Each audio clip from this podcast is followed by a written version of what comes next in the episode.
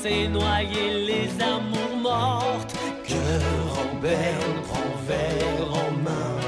À la taverne de l'art divin, taisez vos satanées complaintes et chantez donc à la de la 日月悄悄来临，带来冬天的消息。 你问我基本无害，什么时候更新？我问天问大地，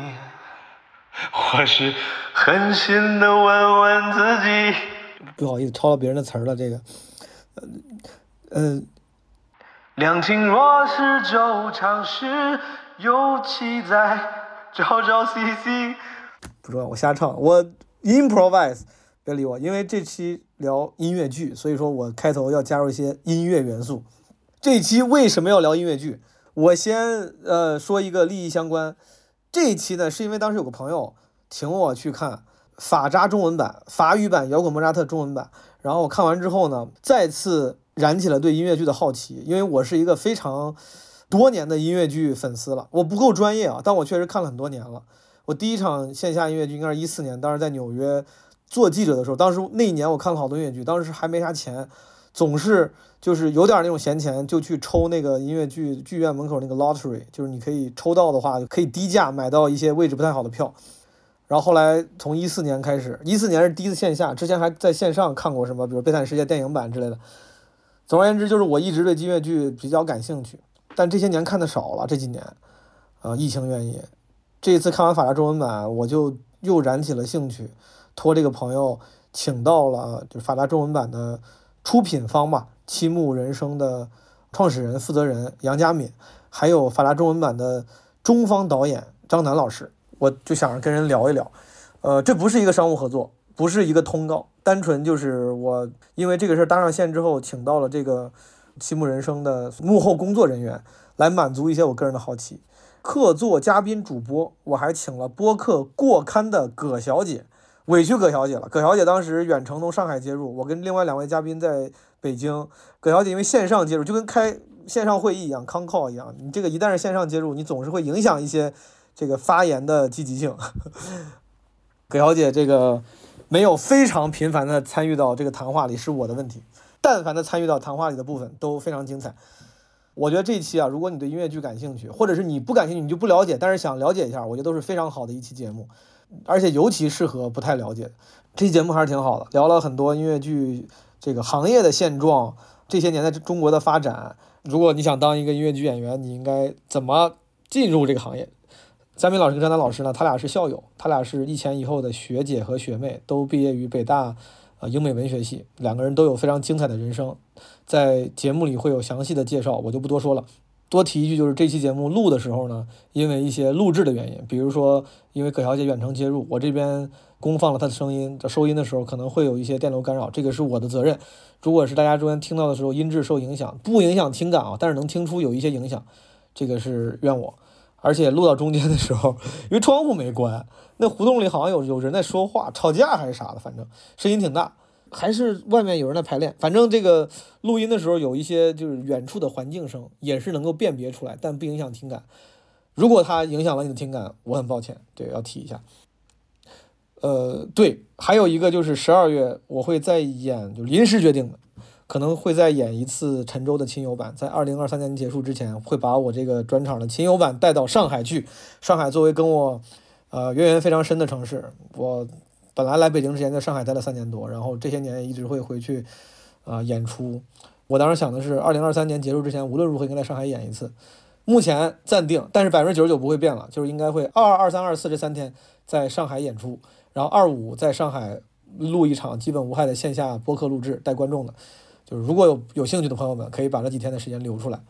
卡着了圣诞节这个节日的点。如果你有其他安排，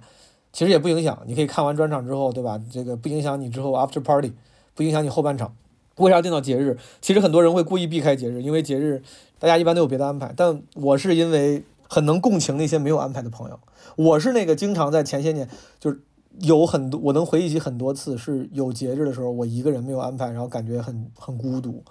所以说我想把这个我的专场和录制定在这个圣诞节周期，也是因为觉得万一有朋友像我一样没有什么安排什么活动，但有些孤独的话，你可以来参与陈州或者是基本舞台的录制，好吗？好，就说这么多，应该没啥别的事儿了。让我们来听听这期的音乐剧 talk。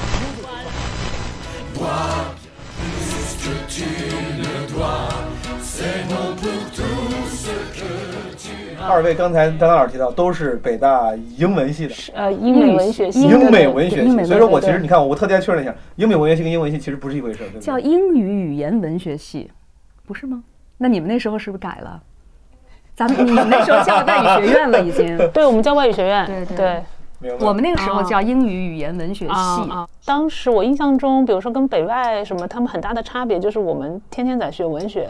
他们天天学那个高翻，那个哦特别技能很强的事情，所以我们有一点差别。更偏语言。对你们这个其实只是用这种语言而来学文学，文学是那个对重音对对对，我们学校叫老师就是君子不器，就是不能把它当成一个工具来用。所以说，你看张丹老师，你从北大英美文学系，啊英语语言文学系，你毕业之后第一份工作是什么？当时北大毕业以后就很不想工作，所以 跟每个人从哪儿毕业都是这样的，从哪个地方毕业都是这种感觉。对，所以当时就直接申请了去美国读书，读的是戏剧文学。嗯嗯，就是当时自己的这条路好像。觉得好像也没有什么别的更好的选择，非常清晰。我喜欢戏剧，喜欢舞台，嗯，不喜欢站在舞台上，嗯但是我非常喜欢戏剧文学，喜欢剧本，嗯。然后当时想，学了这么多年英文，总得去一个说英语的地儿吧，所以当时直接就申请了，去了美国读戏剧文学，而且当时那个时候。很早，九七年，暴露一下年龄。嗯，那个时候申请挺难的，我们都要到美国的呃领馆文化处去找那个特别大本的书，叫 Peterson's Guide。嗯那时候没有网上能找这么多的信息，很厚。嗯然后你要找到戏剧类的，然后翻那么小的豆腐块儿的字，就每个学校有一个小豆腐块儿，然后你要去找。当时就、哦就指导你报校。对对，就是他，哦比如说这个学校的戏剧系都有什么专业，他有什么样的老师，啊，然后我记得当时别人都说你申请这么专、这么奇怪的专业哈，你一定要去申请博士，嗯，申请硕士别人是不会要你的嗯，你必须得表现出你对这个行业有着那种极大的热情。极大的热情、极大的投入感，对，呃，然后当时我就专门去找有有这个博士项项目的嗯。戏剧系，然后发现并不多。所以说您在那儿读了嗯戏剧文文学学的嗯。博士，读了硕士，读了硕士，你找了一个博士，但其实你过去忽悠，你闪了人家一下，你没读博士，还真不是，这个也是个好玩的故事。我当时申请，我觉得我这个人就是运气很好。为什么后来想当老师嗯？也是因为我这个就是从小到大有很多老师给了我特别特别重要的影响。嗯我当时。呃，申请了十个学校，只有一个学校的老师给我写了一封亲手的手写的信，嗯然后这个老师是 Ohio State 戏剧文学系的当时的，他不是系主任，但他是专门负责戏剧文学 干部，对，专门负责这个专业的老师。嗯。他给我写了信，他说我我觉得你的这个申请资料很好，但是嗯。我不希望你来读。博士，他说，因为博士是一个特别高精专的一个专业。他说，当你没有这个足够好的准备的时候，如果你一下跳进去一个窄胡同，其实对你并不好。然后，如果你愿意的话，我们希望你来读硕士。哦，这个老师挺非常体贴，对他非常非常好，我就觉得这个是命运。我当时读这个嗯戏剧文学，因为我有一个很好的奖学金，就是我第一年基本上把我这个硕士的呃课程学分都学完了。嗯，然后第二年呢，我其实如果再接着学，可能就是同样的老师、同样的课。嗯然后当时我这个导师就当时给我写信的这个导师就跟我说：“你第二年别上我们这些课了，说你上点别的课，因为你的本科不是在戏剧学院读的，所以你缺少这种就是戏剧实验类的这样的课程准备。”嗯他说：“你要不你去上上表演课？”嗯我说：“不上。”他说：“要不你去上上什么服装设计？”当时我想，女孩就一定要上服装设计吗哎？呦，性别很先进，对吧？然后他说：“他说对我只是说告诉你，你可以嗯开放一点儿，不，因为在美国，嗯，这个大学里面是非常开放的，机会是非常平等的。是是后来当时我说我要去读灯光设计，嗯哦，他说是吗？觉得很奇怪。我说不奇怪，因为就是灯光设计的那那个图图纸是唯一一个我看不懂的东西。就是在哦楼道里面，我们因为那个戏剧系很大，有一个很大的剧院，然后每年有很多戏，嗯，然后会有嗯城市里面的人都会来看戏，所有的研究生嘛，他们有导演、有舞台设计、服装设计、灯光设计等等等等。嗯，然后每一次戏开演的时候，他们都会在楼道里面贴出自己的呃设计的过程。嗯，比如说舞美设计有舞美设计图，然后有他们的嗯、呃手绘的图，服装设计也一样。然后我每次看到灯光设计的那个资料，就会有一张这个工程图，明白。是完全看不懂。所以最后你选了那个灯光设计，对，就竟然只是因为上了一门课，然后就对这个行业真的产生了兴趣。就很喜欢，对，就很喜欢，因为他可能就是给我开了一扇门。就以前自己觉得自己是喜欢文学、喜欢文字的，就觉得文字能给我们带来的想象是无穷的。然后接触了这个灯光设计，就觉得哦，这种视觉的，它也没有文字，但是它就是是带有节奏、带有呼吸的，在舞台上是引领着一个戏的节奏那种情感的东西。然后，但它又是那么的抽象。就觉得很美，非常美啊、非常有魅力，非常诗意。就当时对可能倾注了自己内心很多没法用文字表述的东西，然后就就很喜欢。这还挺，这还挺有艺术家气质的，我感觉。嗯你北大毕业，学的是英美文学，然后中间学的是戏剧，最后干灯光。刚才跟张岩老师聊他经历的时候，佳敏，佳敏就特别热情的说，就是溢美之词。我说你留到录制的时候说，你能不能现在就是你看啊，他他已经讲到了 灯光，他讲到了俄亥俄毕业做灯光这个事儿了嗯，之后的经历能不能你来转述，你来帮我介绍一下？如果现在我认识你，但我不认识张丹老师，你要怎么给我介绍他？嗯，我其实今天跟在这个这个场合，我听楠姐说之前的经历很多，我也是第一次听，是吧就对对对，我跟你是第一时间接收这些信息。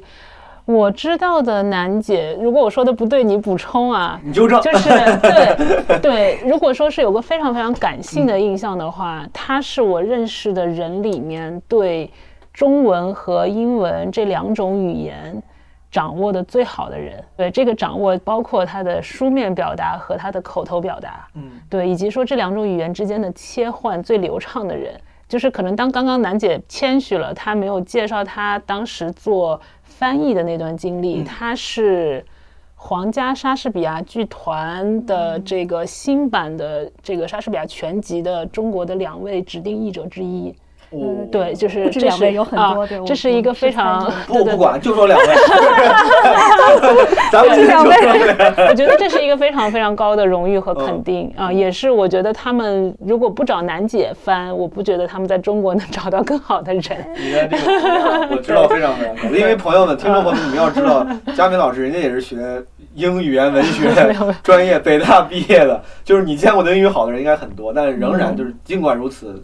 楠姐都是你觉得对这两门语言掌握最精通的人。对对对对，嗯，而且他，我觉得他的语言里面是自带一种优雅和美感的。对，我觉得你可以看一下他在排练场，他是怎么帮助，比如说外方的导演跟中国的演员去表达，他甚至能够在这个就是。就是我觉得我们找到一个好的翻译，能够把这个沟通的桥梁嫁接起来，它已经是很不容易了。而且这里面一定会有信息的衰减，可能最多大家翻到百分之六七十，然后大家大概 get 意思。嗯但是这种信息的衰减，如果它不是在一个剧场，它是在一个其他的场合，比如说我做一个商务会议，嗯那其实 OK 的，因为你只要 get 大致的意思就行了。但是在戏剧的这个场景里面，其实非常多非常 subtle 的东西，它就是在这个衰减当中它就会没有。嗯但是我觉得楠姐是我见过的，呃，到目前为止是能够把这个。桥梁完全无缝的、优美的衔接在一起，不仅没有任何的衰减，它还可能在这个过程当中加分，这是一个特别厉害的技能，我一直觉得。明白。嗯，外国导演说了个 OK，然后这边翻了五十句话，然后各种鼓励和 开玩笑。但说这儿我就是忍不住，我想问一下，比如说像中扎这次，啊，我理解就是张丹导演是中方导演，咱们还有啊外方导演，对，嗯你你们的这个角色分配是啥样的呢？呃，我觉得对我来讲最重要的一个任务啊，是要帮助 Joe 来实现他对这个戏的想象。明白？呃，这里面就包括很多内容了，就是怎么他跟演员交流，怎么他怎么跟我们中国的艺术家，包括各种各位设计怎么来交流。呃，这个我也是这个戏的剧本翻译，所以就是台词是我翻的。嗯，一个剧本的翻译，它跟其他的文学翻译不一样的一点是，它一定是为舞台服务的。嗯，就是剧本的翻译就是给演员翻，要让他们在台上说出来，然后而且在呃，任何一点上，他们所传达的信息是符合人物，呃，符合这一点的这种戏剧情境和戏剧节奏的。如果有些东西，比如说喜剧，你你最理解重最重要的就是节奏，这个节奏一卡壳一错位就不好笑了，一下就尬在那儿了。所以对演员也是这样。当我们有很好的演员的时候，他会给我新的想法。有的时候我在家里面，我这句话我是这么想的，我觉得他很好的反映了呃呃英文里面传达的意思。是。但是放到演员身上，他一说我就发现，哎，不对。然后演员有的时候他会用他自己的方式把这个台词画一下，有的时候是不好的，我会说咱不能那么说啊，这个不合适。但有的时候我会发现他们会给我非常好的灵感啊，我说，哎，咱们这么说，按你说的改。然后改了，我们就定下来。所以说那个时候是咱们你说那个外方的 Joe，其实二位都认识。对，因为 Joe 是我不知道你跟 Joe 是怎么认识的，因为 Joe 他是我的大学的老师，他在我们系当时是教莎士比亚戏剧的。对对，我没有这么好的运气，我没有他们，他是后来没有过师生关系。对对对。哦，我认识他是应该是陈昭祥老师介绍的。哦，陈昭祥是我们外语学院的院长。院长，哦，对对。你们真的谈笑有鸿儒啊！这个这个朋友圈拉起来都是这个级别的。对对，当时我认识他是因为他已经开始在北大教课了。嗯。哦，所以陈昭祥是教过你。对对对，陈昭祥老师是我的导师。对，陈昭祥应该是很也是很有名的莎士比亚专家。对对对对对。对，然后然后我那个我们的那个导演也是我们现在的就是相当于是。合伙人嘛，就是就是二十多年前陈昭祥从仁义的一个戏上把他发掘的，因为当时是仁义想要排那个应该是暴暴风雨还是李尔王，我忘了，反正是邀请了 Joe 来导这个戏。他这个大哥，他是 他是怎么哎他是怎么当了一个导？而且我现在我现在脑子里你看我没有见过他，我听到这种信息拼凑成了一个。外国人，然后这个很有本事，中文也很好，是吧？没有没有没有，中文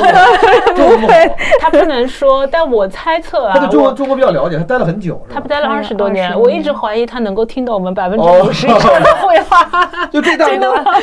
他是什么背景？他他本身就是也是搞这个的，他是个优秀的舞台剧导演，对他是一个非常优秀的莎士比亚专家，他是非常优秀的演员，也是非常优秀的一个导演。他之前在美国、英国都有非常多的作品。他自己来中国，就是我刚才说的，就是二十年前仁义排那个戏，然后陈昭祥发现了他，然后他因为在北大上了那一学期的课之后，呃，他说当时被北大的学生对这件事情的热情很很深的打动了，因为他当时应该是在上这个课的时候，他没有只是针对英语系的学生，他是针对学全校去招募这个。暴风雨的这个学生版的 audition 嘛，相当于是对，然后他是有上上对 选角，然后有上千个学生就是报名，就是那个热情是异常的，非常非常高涨的，大家参与这件事情，是。这个事情就让他一留就基本上在北大留了将近二十年，就是他很长一段时间，一直到头十年是一半的时间，就有点像楠姐现在这样，就是说在北大教课教一个学期选修课，然后另外一半时间他依然是这个全球。英国、美国去，包括澳大利亚去导一些剧。比如跳跳到佳明老师，你当时也是，你看，呃，北大学妹，呃，英美文学系毕业，你你最开始做的跟艺术是没有关系的嘛？做的是你什么在投资机构？对对对。我首先从一个英美文学系到投资机构，这个是发生什么？因为这听起来像是一个非常典型的。名校学生的的主流晋升路线，你做这个决定的时候背后是什么？以及当时你从那个出来要做这个厂牌的时候，我的人生选择当中其实一直有两条线在同时在走着。一条线就是说，我们家就比较典型的浙商，尤其是我妈妈那边，就包括我妈呀、我舅舅啊，就是从小都是那种实业很浓厚的实业派的氛围，所以我从小就有一个感觉，就是。就是你跟商业这边是没有离得从来都不远的，其实对对，我就觉得一直很亲近。我甚至我甚至进大学的之前，我就觉得我毕业之后是要创业的，就是这个事情是一个好像。好像就是印在这个骨子里、血液里的一个东西，然后进了大学之后才发现，所有的同学跟我的想法都不一样。大家这个逻辑非常顺，家庭成长环境，然后包括你说进大学想想创业，那你为啥会选个英语美文学系呢？为啥当时你不选没选个什么商科或别的？对，这就是另外一条线。就所以我就觉得很有意思，就是我从小其实是喜欢喜欢文学，就是什么艺术，然后音乐，就是我我自己的那个。个人的兴趣点是在这方面的，对。然后我妈妈她其实虽然她从小是开那个服装厂嘛，就做做服装的这种进出口，但实际上她一开始是先自学了服装设计。其实我觉得 somehow 可能这个路径也是一个有一点暗示，有点有一点，有一点像是，也是一些线，就是有，就是两条线都有一些买点，对，所以我其实大学的时候选专业是我非常想要选英美文学专业的，因为这个是我高中、初中我自己最喜欢的一个科目，对我就觉得我又很喜欢英语，然后我又很喜欢文学，又喜欢看小说，我就觉得那我就学一个英美文学，因为中国的。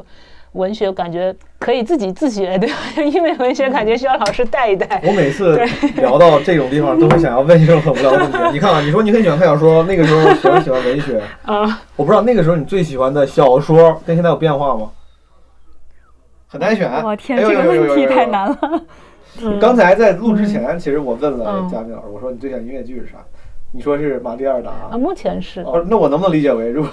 到这个荒岛情境，你可能会带他，还是你会有不一样的答案？马蒂尔达是我觉得音乐剧里面，它从一个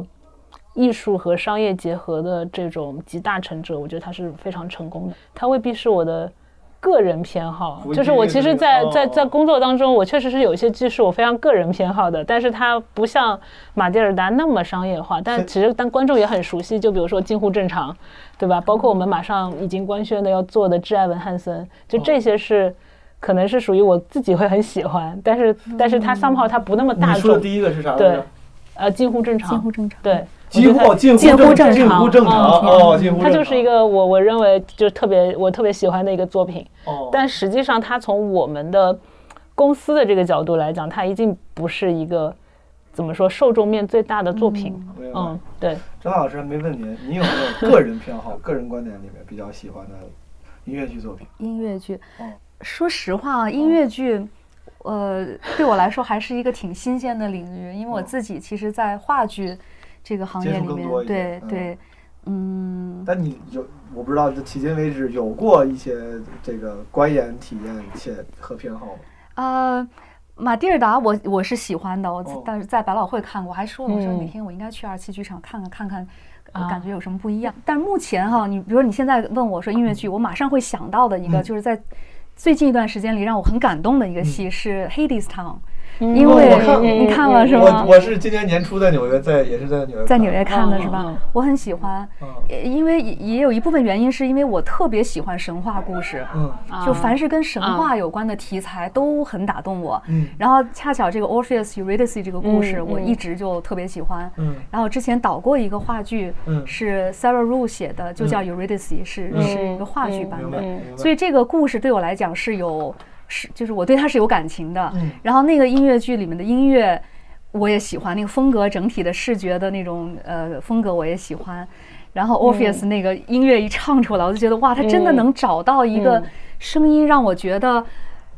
没有失望，因为就这种当人描述 Orpheus 的那个声音的时候，你就觉得得什么样的声音才能够让我们觉得它是值得的，它是能够敲开地狱之门的。嗯。但我觉得那个音乐剧真的做到了，嗯，就那个音乐一出来的时候，我就觉得就头头皮发麻那种感觉。嗯。哎，葛小姐，你你不是也看过很多？在你的个人量表里面，你比较喜欢的作品是啥？我可能没有特别喜欢的一部剧目，但是我特别喜欢一个剧团，就是日本的宝冢歌剧团。哦哦。哦，嗯呃，然后因为它有非常特别的自己的制作团队制作的审美，然后以及它有非常完整的经过一百年磨合出来的一种制作范式，它本身就构成了一种审美，所以我喜欢他们的这个剧团本身。对我其实挺好奇，就是刚刚两位老师有提到说，正好是有一个我自己个人非常好奇的一个问题，因为像之前七木最早的时候做 Q 大道、做唐吉诃我唐吉诃德这一些，其实包括像聊说做引进音乐之声的中文版，其实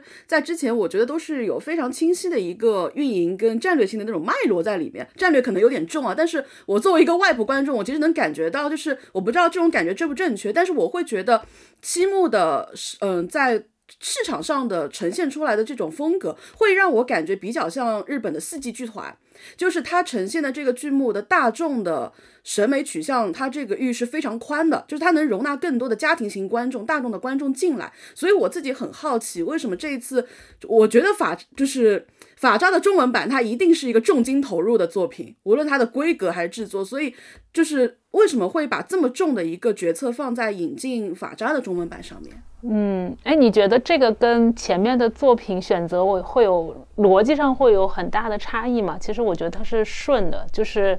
我们其实，在选择作品的时候，我其实刚刚说到近乎正常，其实近乎正常算是我们在就是说在做这个。呃，商业和艺术的平衡的时候，是所谓我们自己团队任性的某种程度上，它是一个底线了。因为在更小众，比如说刚才提到的冥界，我觉得它在这个阶段，它。中国市场可能还没有 ready，嗯，去接受这样的一个作品，就是它不够大众，不管是它的选材，还是它的音乐风格，还是它讲的故事，对，就包括比如说桑爷爷的戏，我们团队很多人很喜欢，但我们也觉得，嗯，可能要再等一等，它还没有到那个阶段，对。但是我们选的作品，我觉得都有一些通的东西吧，就是说它的，呃，首先它的故事是。是更加当下的，是更能够让尽可能大的公约数的观众他能看得懂并且能喜欢的。然后他的音乐有他的，就是就是对中国现在的观众来讲，他有他的这个可可接受程度、可接纳性。是对啊。然后另外一个我们很看重的就是说，他这个作品有没有一些让人耳目一新的颠覆式创新的东西？这几个点是我们非常看重的东西。对，明白。嗯，所以我们到目前为止，我认为我们选的每个剧其实。一脉相承的，哎，对，在这些标准上，它都是一脉相承的，包括法扎在内。对，葛小姐，你为啥问呢？你是我我我确实很好奇，葛小姐，你是觉得法扎中文版相对来说没有那么家庭友好，还是？因为我会觉得法扎它的受众是非常成熟的一批人，就是，嗯，法扎它肯定是。音乐剧里面的，我觉得有一个不恰当的比喻，它是一种类顶流的存在。而顶流的话，它有自己非常成熟的受众群体，然后它会有非常成熟的它的受众群体的审美趋向跟爱好。它改编起来很容易冒犯到原有的受众，或者是它很难去投其所好。而同时，在更外部的观众上面来讲的话，它的认知度可能又没有像剧院魅影啊这一类的猫啊这一类的那么的广为人知。所以它很可能它既讨好不了原本的受众，又很难在最大性价比上去吸引原本的广。广泛受众，嗯，所以我会觉得他其实可能是一个在原本的家庭的受众之外，是不是想去尝试一种新的路径或者怎么样？所以我我自己体感上会觉得他有点不一样，对，就像是他如果在某些群体里已经就你说有了比较强的认知，就有可能这个本地化会有点费力不讨好，这种可能性你们之前有有可能你们想的想过吗？嗯，啊，想过，肯定想过。在我们二零呃一一年、二零一二年开始做音乐剧这件事情的时候，实际上我认为中国就几乎没有所谓的音乐剧观众这么一个群体。我们虽然想过法扎这次的这个挑战，因为它确实是有一波这个所谓的原教旨的法剧的粉丝，呃，但实际上我们。拉到原点去看待我们任何一个作品选择的时候，我们还是会回到那个原点。嗯，就哪怕在我们当年一二年做《堂吉诃德》的时候，他就是零观众，那我们就是要找到属于他的在中国的观众群。就是如果我们抛开原来的法扎的粉丝不看，我们会问自己的问题，就是说，摇滚莫扎特他作为一个我们十年前可能开始做 Q 大道做《堂吉诃德》的这样的作品，他在中国。会不会有他的观众？嗯，对我们可能问的会是这个问题。明白。对对对，当然了，就是有可能，如果你做的很好，有可能你还能吸引法扎的原来的粉丝。如果你做的不好，那你要开拓的是一个全新的观众。是。刚才你提到有一个点，我挺挺感兴趣，就是咱们其实是有一个标准的，包括刚才呃葛小姐提到那种四季剧团。对。我记得在之前您的一个采访里，我记得你主主动也提过，你是想把七木做成中国的类似于四季团。它相对来讲是一个。嗯，因为它的模式很容易说清楚，所以在因为尤其是商业访谈的时候，大家肯定就是大家有一个惯性的逻辑，就是哎，你尤其是前几年你对标哪个公司，对不对？然后我可能能够拉出来觉得比较接近的可能是司机，但我觉得我们跟他也不太一样。您跟我解释一下是什么模式？是他的那个模式是也是做纯本地化嘛，引进嘛？对对对，它的首先呃，它有几个点是呃在。商业上比较走得通的，第一，他选的就是海外已经做成熟的作品，嗯，就是然后把它翻译成这个日文版，在日本做。第二就是说，他比七木更加的合家欢，他是绝对不会选堂吉诃德的，他也不会选近乎正常，也不会选 Q 大道，他是纯的合家欢，就是他一定是，嗯，父母带着孩子能进剧场欣赏的作品。对，我觉得他基本上百分之九十九是这样的作品。然后第三个，他是去明星化的，他是完全把这个相当于是所有的演职人员是服务于这个作品的，所以他并不 care 卡斯，就今天是这个人演，跟明天是那个人演，他对他的作品来讲没有那么重要。然后他把高品质的制作和复制做到了一个极致。明白。对，我本来接着第二个问题就是就是因为你说跟他们不太一样，我想问哪儿不一样？但我感觉你刚才已经回答了。嗯就第一，咱们的在选择作品的范围上会更广。嗯第二，咱们也不会去刻刻意追求、故意的去明星化，是吗？嗯嗯，我觉得还是我们基于我们要选择的作品，然后去看这个作品它本身需要的要素是什么。其实我认为每一个剧它的主角，它其实都有一定的，它不一定是明星，它有一定的明星的光环在，就是它都要有主角魅力。这个是我们这几年选角选下来发现的一个非常重要的。一个一个点，就比如说堂吉诃德，你演堂吉诃德、演亚东萨、演桑丘的这些人，他首先他除了这个能力他要胜任，他的唱他的外形要符合，但他主只要是这个主角，他一定要有一种特别的气质，让观众进了剧场之后，我在乎你的故事。嗯，所以我我们一直认为他不是一个所谓的我们一定要用明星，而是这个人身上一定要有主角光环。你我追问一下主角光环这个概念啊，嗯这个主角光环指的是这个人在台上他会有跟别的演员不一样的诠释，还是说他在台下有更多的吸引力？我觉得首先他是在台上，且他不一定是不一样的诠释，他就是他得有自己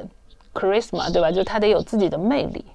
就是我们确实是遇到过同样的一个角色，嗯呃，然后因为我们一般选角会有一些选角的硬标准嘛，就比如说你的年龄段是从几岁到几岁对，然后你的外形大概是什么样子的，对对，然后你的这个音域应该是什么样，你对对你的唱跳有什么硬的标准？是但是同样硬标准都符合的，你会发现有一些人他就是天生，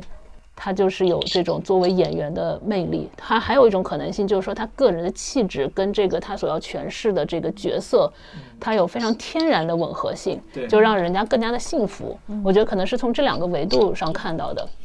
就像小罗伯特·唐尼演钢铁侠，可能这算不算就算是有某种角色跟人物的 chemistry 的那种加成？对，类似这种吧，就像我们，我记得唐吉诃德，我们当时讨论过，就是演老唐的这个人，他得有那种叫什么天真的脆弱感之类的，就是就是这个东西是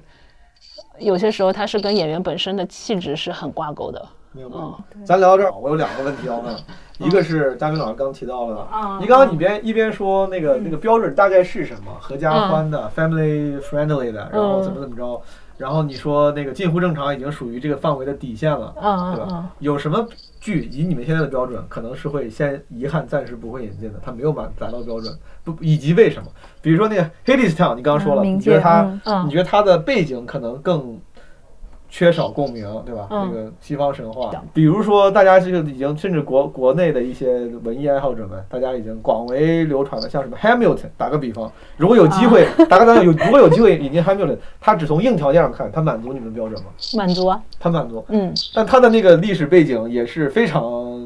本内内西方本地化然后唱法也是对吧比较有特色的，啊有 hip hop，啊我觉得它的受众接受度不是太大的问题，因为它虽然是一个美国历史的故事，但实际上你会发现它至始至终，它是它的切入口是很小的，它其实还是围绕着一个主角展开的，就是哦。对你哪怕不知道这段故事，你去 follow 这个人的路径当个小，说看也对，它也是一个非常精彩的故事，有道理。对，这是一个。第二个就是说，原来他的音乐风格，我觉得这几年被。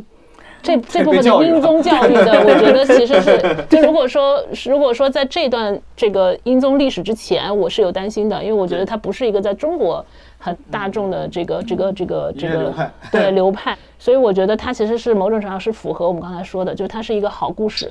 然后它有它有通俗的好听的音乐，对，然后第三个就是说它的呈现形式是很有创新意味的。我们其实是不太想重复自己，这也是某种程度上我们其实每个剧的风格都不太一样。我们希望每个剧它都有它很独树一帜的那个那个那个那个气质。但这也是一个一个难点，就是你每个剧都是一个新的体验和挑战。对，那个 Book Mormon 满不满足？啊，不满足，不满足 对吧？它就是一个宗教的问题。打个比方当然，宗教它背后宗教的那个也是一个文化的适配度的问题。类似于不会有这种，比如强当地文化设定的，嗯是不是在翻译上，就哪怕引进流程上没问题，啊它对于内容的引进，是不是它会它有问题？会有一定的我觉得挺难的，挺难的，因为这个其实，呃，我们在 Q 大道上遇到过类似的问题，就是因为你其实有相当于是一个笑点的本土化，哦当然你们是。对笑点，你们是专，家，对这个可能我们有点到时候可以找喜剧演员合作，是不是？是。我们有点班门弄斧。但我们 Q 大道是我们很早年的，一三年的作品嘛，当时我们就会发现，呃，有一些笑点它移植过来之后，它就不好笑了。它在中国的这个语境下，它是没有办法形成笑点的。但是我们希望观众。在这些点上，他的体验是一样的，不能说哎，美国观众看到这段觉得特别好笑，然后翻成中国之后，我硬我直翻我就不好笑了，那相当于是观众的体验就缺失了。对，那我们要保留的是观众的体验，就是同时要保留在这个体验下，它的逻辑依然是通顺的。所以我们当时是要找很多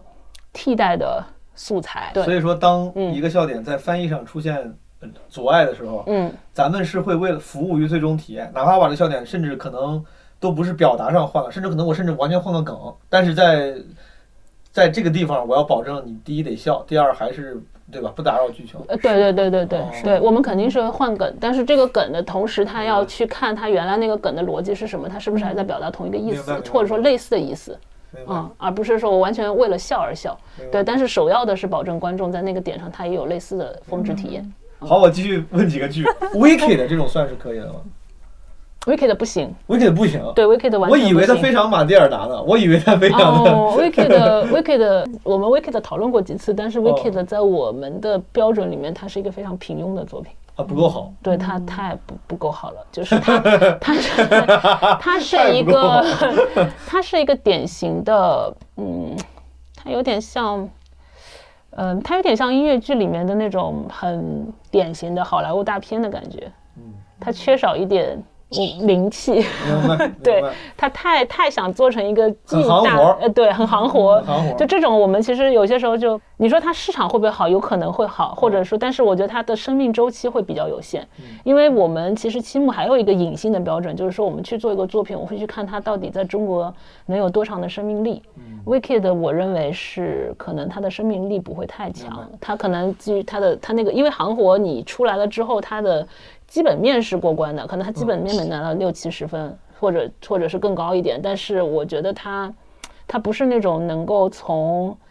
能够从灵魂深处真的打到观众，能够让他有长久生命力的一个东西。嗯，这些年不是有时候有一些都市小品型的音乐剧，什么是不是叫什么 Once Again 还是叫什么 Once Once 啊就类似这种这种剧，它在你看来算是不够隽永吗？过于当那个啥？万斯其实我我个人是喜欢的，但嗯它其实在我的评判标准里面，我觉得它很难足够大众，说实话。嗯，啊，我觉得挺难，它有点像是一个小清新的文艺片吧。如果放在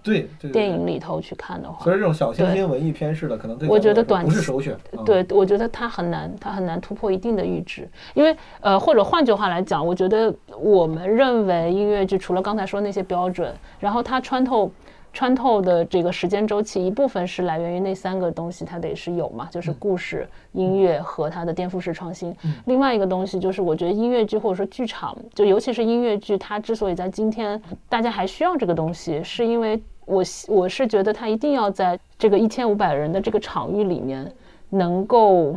让观众有一些比较巅峰的情绪体验的。这个情绪体验，不管是它是喜悦的，还是悲伤的，还是还是震撼的，它这个东西其实是很我我们自己这么多年跑下来，我觉得是一个决定了它生命力有多强的一个非常重要的，它可能看不清摸不着，但是是非常重要的一个隐形的标准。明白。我通过这些快问快答，我嗯大概就是我觉得我更理对清了对。，once 有点不太够，在这个点上，我觉得不太够。就用嗯这个标准来衡量的话，你现在存在一个就是你最想引让观众看到有这么一个剧存在吗？很多啊，悲惨世界啊，啊，悲惨世界 这肯定是能够对对。然后还有还有什么？我就先说老剧吧，其实这两年有一些新的也还是不错的，哦对对，包括那个什么伊丽莎白，嗯我觉得也是，嗯啊，还有什么？你你说你要补充什么？葛小姐，你有什么期望？我觉得很赞同伊丽莎白，对对对哦，嗯。我也很期待。那这些那为什么现在还没有提上日程的原因是啥呢？没有，其实就是做不过来嘛，哦我们得一步步来。对，一个一个是一步步来，另外一个就是说，它每个剧其实你呃一一方面是我们自己的 capacity，我们现在的产能一年，其实我觉得能做好两个做新的作品就已经是一个极限了。对，然后我们所有的老的作品其实都在不定期的在复排，所以你还要保证老作品的品控的话。实际上，你的新作品的产能是有限的。第二个就是说，其实有一些剧，它是需要你沟通非常长的时间，他才愿意把他宝贵的作品给你做。你像马蒂尔达，我们从二零一三年、一四年，我第一次在伦敦西区看到这个作品，到最后说服外方说。把这个作品给七木做，这个中间其实已经过了六七年的时间。我们一九年才一，相当于八年签的约，相当于是我们这个过程谈了五年。在这个过程中，嗯或者在引进一部音乐剧本土化的过程中，嗯，他们最担心的或者说最在意的是什么？这七年里面，他们为什么不一年就答应，而是拿到七年？他们他们在考核什么呢？哦哦，你这个是一个一个复杂问题。我觉得这个每个阶段他在意的问题是不一样的。嗯，比如说我们公司成立的前五年，是人家根本就不在意你这个市场，人家就觉得说，你像我们堂吉诃德，我们当时联系对方版权方的时候，人家就很惊讶，他是第一次有一个中国公司 要他拿堂吉诃德的授权，就是这个是他压根儿他就没有一个这个中国的 representative，就是没有一个这方面的业务，没有人去处理这块业务，他可能亚洲有日本、韩国，但这个人也还没有说我要去覆盖中国，所以压根儿就找不到合适的对口人。嗯，对。然后到了大概比如说中段，比如说我们公司在可能到了一五一六年的时候，哎，慢慢大家可能有这个这个中国的呃考虑了有这个意识了。嗯但是呢，尤其是我们接下来要做的有很多是标准化制作，嗯就是比如说马蒂尔达也好，包括我们之前 announce 过《狮子王》也好，嗯这些它是标准化制作。所谓标准化制作是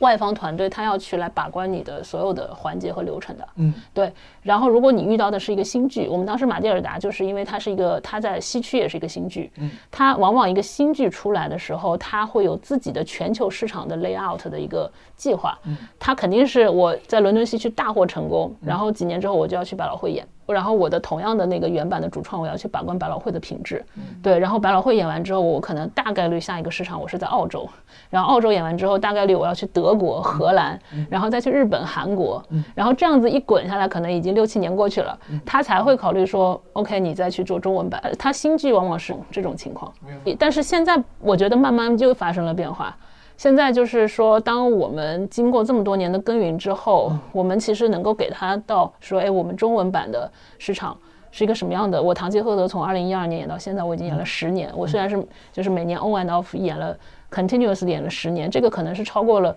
可能我相信它可能超不过百老汇西区，但是其实有可能是超过了德国、荷兰某些市场的。让他们意识到，其实中国比很多哎，很多对对对。对对对，所以现在其实我不能说是什么剧，其实现在有剧，它就是说它可以考虑说我在伦敦西区演完了之后，我肯定要去百老汇，嗯，但我百老汇演完之后，我可以先考虑来中国，嗯这种现象它又开始在发生，所以它是一个，就是说白了，就是随着你的发展壮大的过程，它的整个的周期和变化，它是会会会这个 dynamic 会发生变化。问一个商业层面的问题，嗯但可能也是小白问题。一般跟这种，比如做版权啊、引进本土化的话，嗯嗯嗯。一般这个模式什么样？对方收一笔版权费，以及之后的演出分成嘛？就是对方，这是对方的收益吗？呃成本是我要提供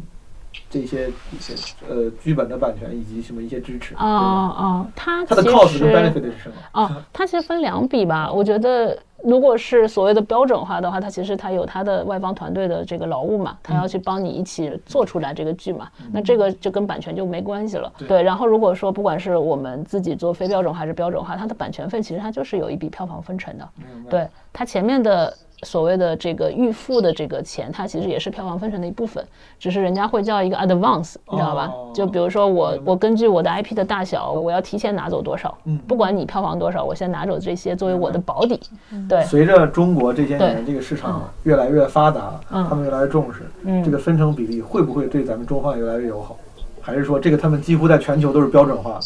啊，这个确实是在全球是有个标准化的区间的啊，这个其实又是一个复杂问题了，就是这个有没有讨价还价的空间，其实也取决一一方面，它一定会有一个相对标准化的行规嘛。它反而是在你市场不成熟的时候，它会给你一个更松弛的空间。对，当你市场成熟的时候，他就觉得，哎，那比如说日本我收这么多，那是不是中国现在市场足够大了，我也要收这么多？其实它会它高，但它高也不会高过它的那个那个空间。对，然后第二个就是说，它其实也。说的直白一点，它也有竞争嘛，就是我这个剧，比如说，哎，就是七木独具慧眼，就我们看中这个，其他人都不看中这个，那其实它没有什么溢价空间，对吧？如果说 如果中国有十家公司在抢，那他可能就说谁出价高，也有这种情况。你看，我觉得后在后期或者中后期，当你们有。你们 build 起了你们的 portfolio，去接下的时候肯定 肯定容易很多。那第一步，这个唐尼克德这个时候，你是怎么说服对方？当你作为一个新公司，没有任何之前的经历，这个是通过你卓越的口才吗？还是一些特殊的资源？我不知道。靠真诚。啊，没有。其实你你你追根溯源，我觉得到目前为止，其实你想，相当于其实我们我们是这么看待我们每个剧目的。我们认为每个剧目我们都是一个品牌。嗯。那品牌。相当于是你做的是人家的代工和代理嘛，对吧？就是本质上，如果是对标消费品，它可能就这么一个概念。是。那他们在乎什么？他在乎的第一，你的品控能不能不丢我的脸，对吧？能不能把我这个品控做好？对。然后第二，你的那个市场空间够不够大？我从你帮我代理完了之后，我能不能从你这儿获得最大的收益？是。其实你就就是把这两点论证好就可以了。那就回到唐吉诃德也是一样嘛。我们当时就是。我跟 Joe 我们两个人去谈，因为那个时候我我可能对制作更没有经验，但是他作为一个非常有经验的导演，因为《唐吉诃德》这部剧也是他推荐给我的，是他心目当中就每个人的标准不一样，是他心目当中最好的音乐剧。我们当时是直接找的这个剧的作曲家本人去聊的，对，然后他们就会去 share 说我要怎么去呈现这个作品，对，那那这个里面的艺术理念的通。不通就很关键，就是就这个东西，我觉得艺术家是能感受到的。我我是不是非常，相当于是这是你的一个宝贝，对吧？我我能不能把你这个宝贝在中国 take care 好？能不能把它照顾好？能不能让它让更多的人能够感受到它的美好？这个东西是是我觉得就花了很多时间去跟他去交流的。对，然后我可能更多的就是从他可能不了解中国，对吧？不知道中国可能未来有多大的。空间，那我可能从这个方面去找到我合适的论据去跟他去讲。对，当然最最重要的还是说，你就这十几年的过程当中，你给人家真的 deliver 了你当年承诺的东西，证明自己。对 对对，这个可能是更关键的。而且这个圈子其实是非常小的，他们之间相互的这种背书，相互的你在一家公司里，大家对你的信任，他他一定很快其他人就会知道。对。你再找别的剧要引进的时候，别人一打听，啊，对，青木那个怎么样？人家说不错，可以，对对对。其实 我们到了后期，我印象中疫情前一七年，大概一八一九年的时候，就会有一些我们，像迪士尼，当时是他是主动联系我们的，对，就是我们当时是非常受宠若惊，是因为他他在行业内，他听了皇家莎士比亚剧团，他听了麦金多什公司都在跟他推荐说，如果你要在中国去做中文版。啊，我推荐你去跟七木聊一聊。嗯，对，那那这个东西就是一个非常非常非常有力的背书。啊，但是这个就是得日复一日的去建立这个 信任。嗯，刚才我觉得是跟佳明老师是从操作层面。嗯呃，楠姐，你是因为操作很多内容层面的可能本地化翻译啊等等，翻译剧本跟翻译其他的文学作品，对你来说，你个人体验是有明显不同的吗？非常不一样。嗯。就首先，剧本它就是写给舞台的。我我认为，呃，一个剧作家他写一个剧本的时候，他一定是希望这个剧本最终落在舞台上的。我我我觉得，也许有人就是把呃剧本当做一个纯文学样式来来做创作，但是绝大多数人都是希望剧本写出来是能有人排演的，是有演员这些台词是写给演员说的。那么我们在翻译的时候，就是也一定是给舞台翻译的。嗯。就刚才佳敏提到这个皇家莎士比亚，他们就是当时想做的这个呃莎士比亚新译本这个项目。他们之所以想做这个，也是为了能够产生属于我们当代、属于我们今天的一套莎士比亚的文本。因为他们呃现任的艺术总监就是黄沙是这样的，他每一届艺术总监在他的任期范围之内，都要把莎士比亚所有的戏排一遍，这是他任期之内的一个一个职责。这是一个。明面上的规则还是个潜规则？是一个明面上的规则。规则对，一般来讲都是在他任期之内，就他们叫一个 tenure，你一个哦 tenure 里面你要把所有的莎士比亚作品整个排演一遍。嗯然后他当时就，嗯，Greg Doran 他呃是一个呃非常棒的导演，也嗯是莎士比亚专家了。他当时来中国的时候，他就发现，就是很多人知道莎士比亚，然后也读过一些文本，但是很少有人排演嗯这些作品，为什么呢？然后大家就都说啊、这些译本就是非常美，朱生豪的译本等等等等，非常的优美，像诗一样。但是演员一上台一说，就觉得很别扭，很拗口，他们没有办法用这样的语言来塑造人物。对然后排演起来的那个节奏呢，也好像就是呃观众也会看不进去，所以没有人去导。嗯就是这套文本不是给舞台翻译的，所以他们当时嗯就也是有一也是机缘巧合吧，然后 Greg 当时就呃做想做这么一个项目，就说他提出了。几个方向，就说这些这我们这一套莎士比亚文本要适合舞台排演，嗯要对演员来讲是舒服的，能用来、呃塑造人物的，然后对观众来讲是友好的，就他们在听到这些台词的时候是能够带入故事的，而不是总在想，哎，这句话什么意思？哎，等等等等，这句话什么意思？这样是不对的。就是语言它是演员塑造人物的嗯工具，然后也是观众进入到故事里面的一个桥梁。嗯嗯，所以就是我觉得这个标准其实对所有的剧本翻译其实都是适用的。你从最开始翻译一些非剧本类的文学作品，到后来翻译剧本，因为你必须适应刚刚才你提到的这些新的规则、新的标准，嗯嗯嗯。你需要花时间去去去适应。比如说，如果我翻译一篇呃小说，哦，我可能就这个文字我把它翻译出来，我在心里默念它，呃，这个文字是成立的，有一定的这种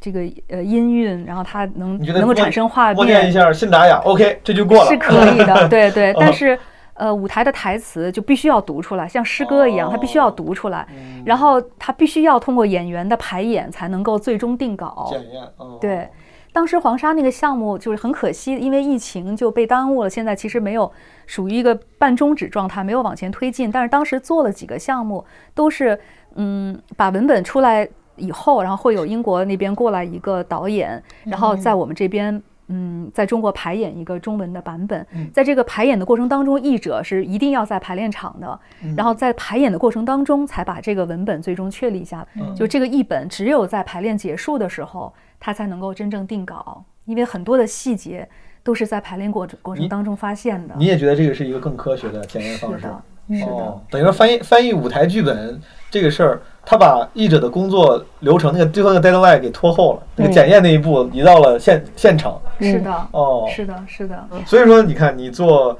呃内容的本土化，嗯嗯，再加上后来什么导演，最早的声光设计，这么多角色里面，你最喜欢哪一个？这个我觉得可能要看是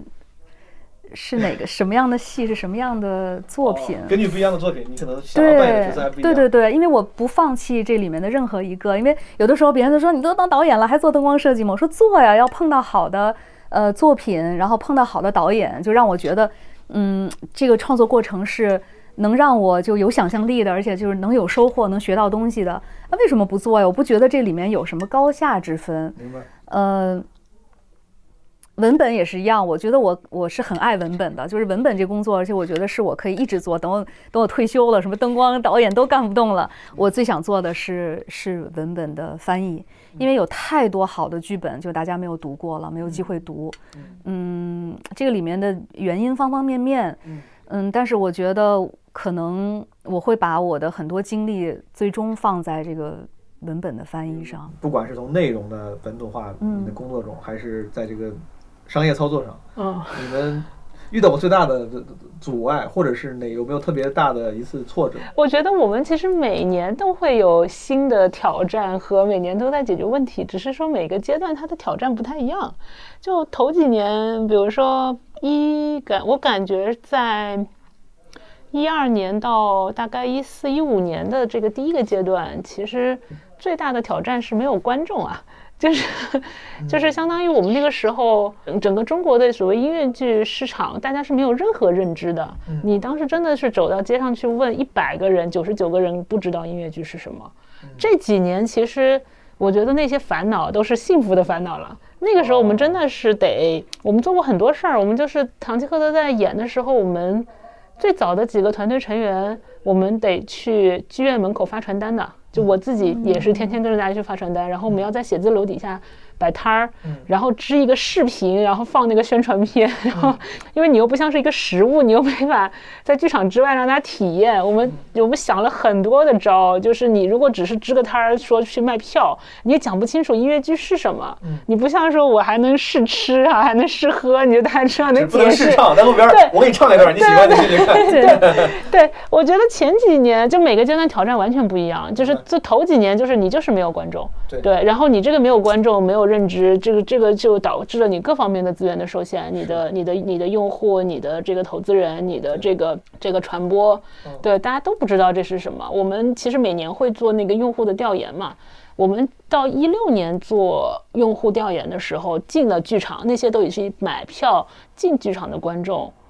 当时还是百分之七十的观众说这是他的第一部音乐剧，所以青木的 slogan 在一一一年、一二年，我们的 slogan 就定为你的第一场音乐剧。嗯，对我到今天都没有改，因为因为我觉得依然 肯定中国有很多人是没有目看过他第一场。音乐剧，但是已经比当年好太多太多了。这个好太多，从嗯什么时候开始？What happened 让这个市场突然就是没有那么窘迫了？我觉得几个几个维度吧，就我嗯我当时看，就是如果真的是从投资角度去，当时我去做。开始决定做期末这件事情的时候，我们是当时是做过其他发达国家的 mapping 的，就包括日本、韩国，它都是有转折点。这个转折点有两个非常重要的参数，一个就是你的这个城市发展的人均 GDP 的水平，嗯，对它它一二年的时候没到，就是没有到，但是我们非常感恩，就是说我们花了十年把一些该踩的坑、该犯的错误，反正都积累了。因为如果说你市场到了，你再开始做，你其实这些东西。你根本也还没有踩过，该踩的你还是得踩，因为它它不只是市场认知这一个事儿嘛。是，所以这个是一个硬性标准，我认为就是相当于是一万美金这个时间点，它真是真实存在的。这也的经济发展，对 解决了一些对问题。对，它就是真实存在的。你去看日本，日本它就是一九八七年，它就是在一个拐点上，然后韩国就是在二零零一年，后来再去做其他行业的对标的时候，也是类似，比如说旅游行业。旅游行业在三千美金，人均 GDP 三千美金的时候，它就是一个旅游这件事儿，它才会开始出现。然后到五千美金的时候，大家开始这个境内游非常的活跃，然后到了一万美金才开始是一个境外游的转折点。对，然后我们当时还看了一些其他的对标的，比如说还有一个很定性的说法，它不是那么定量的。他说，当一个国家的音乐剧市场什么时候才会进入到拐点，就是当这个国家的莫奈的画展开始变多了。对，就是很有意思，就是你你想象一下这两年是不是大家看展变多了？从一八年开始之后，当大众审美进入到印象派的时候，就 可以。对，就是 就是它跟展这件事情，它几乎是同时期发生的。包括心理咨询。我们那天我跟简历里是很好朋友嘛，我跟他聊，他说心理咨询也是符合一万美金定律的，就一万美金之前大家压根儿不会去，不会去考虑心理咨询，大家都不知道是什么，但是到了这个时间点，大家就开始去追求精神的，明白。就是它有一些通的东西，所以这个是一个硬门槛儿，所以你就是你不能违背这个历史趋势对，去去。经济基础决决定上的概念。对对，这个就是对，就这句话，它看上去非常的通俗，或者是非常的怎么说呢，定性，但实际上它背后就是有一些定量的坎儿在那卡着的。因为我最近老听说说音乐剧行业在国内这几年越来越好了，啊我就想知道这个越来越好了，除了当然这个宏观的经济变好之外，有没有什么中国特特色的，比如什么事件的发生？啊，有有有。对，就是这个是一个大前提，就跟你一个土壤，你如果没有这个大的土壤的话，嗯。你所有的事件，我觉得它都不能长出来嘛。嗯。对，然后当你有了这个土壤之后，它就后面一定会有一些，比如说像我们这样很早年就开始去深耕这个土壤的从业者，虽然我们的。贡献在这个大的历史背景下可能是个小贡献，但是我们一场一场的去演出，一场一场经常去做讲座，一张一张给观众发传单，这个事情它一定也是有贡献的。对，然后包括到了一定阶段之后，像那个大家反复会去说，哎，深入人心这样的综艺的出现，它可能推动了市场的发展，就跟你们脱口秀行业有综艺的出现，它肯定也是推动行业发展。这个也是有，这个肯定是有非常大的。我们那是综艺缔造了行业，综艺。对啊、但是音乐剧的那个当时的那个，我觉得它是一个既有鸡生蛋又有蛋生鸡的关系，因为我们当时跟那个。任阳就是当时做深入人心的，他们开始有节目创意的时候，我们就一直在聊。我就说你们为什么会去想基于音乐剧为载体去做一个综艺，嗯其实它是套了一个音乐剧的壳，但实际上它还是一个选秀节目。嗯但是呢，他说观众电视观众的审美，他们观察到在这那几年发生了，也是发生了变化。是，就是你再去找，再去做这个快乐男生、超级女生，就观众的审美已经往前走了。是他希望有更好的这个更有审美的音乐和人物去承载选秀这个综艺里面非常通用的一个 一个玩法。对，所以他们就觉得，哎，那我，然后另外一方面，他说，其实他们也是观察到，到了大概一八年左右的时候，他其实发现，其实音乐剧慢慢慢慢在升温，那那就是一个。就是感觉各对哎啊各各方面的要素，它，所以我们我以我以前一直明不明白一个事情，就是说，比如说经济基础决定上层建筑，对吧？我们也知道它有一些卡点、时间点，但它最终这件事情它怎么发生的，对不对？然后现在的我我明白过来，就是你在这个 时间点上，就是有一些事儿它就是连点呈现，它就会。它就会有一些推动式的。历史的滚轮，它就开始往前滚了 那种感嘉宾老师觉。，这个行业最近这几年发展的很快，嗯嗯，因为经济呃啊环境也好，因为啊。综艺也好，啊。那它的供给跟得上吗？供给不光是对于大众来说，啊。片子的就是这个剧的剧目的供给，啊对于你啊。们来说，那些演员供给，呃，制作人员的供给，嗯，这个跟得上吗？我觉得费劲，是真的。就是我觉得，呃，供给上其实包括两两个方面的供给嘛，一个是内容的供给，内容供给我是觉得，我是觉得结构结构是有一些问题的，说实话，就是我觉得真正好的内容还是非常少的。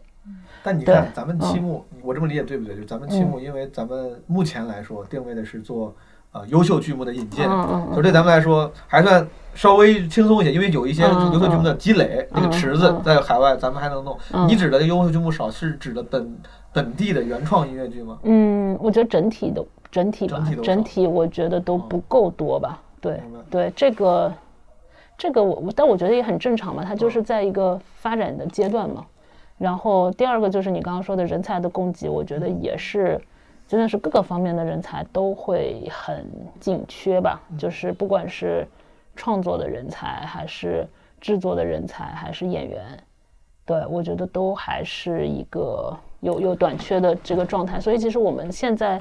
嗯，在做的很多的事情，不是说在现有的供给里面去。大家相互在争抢这些供给方的这些什么时间呀、精力呀，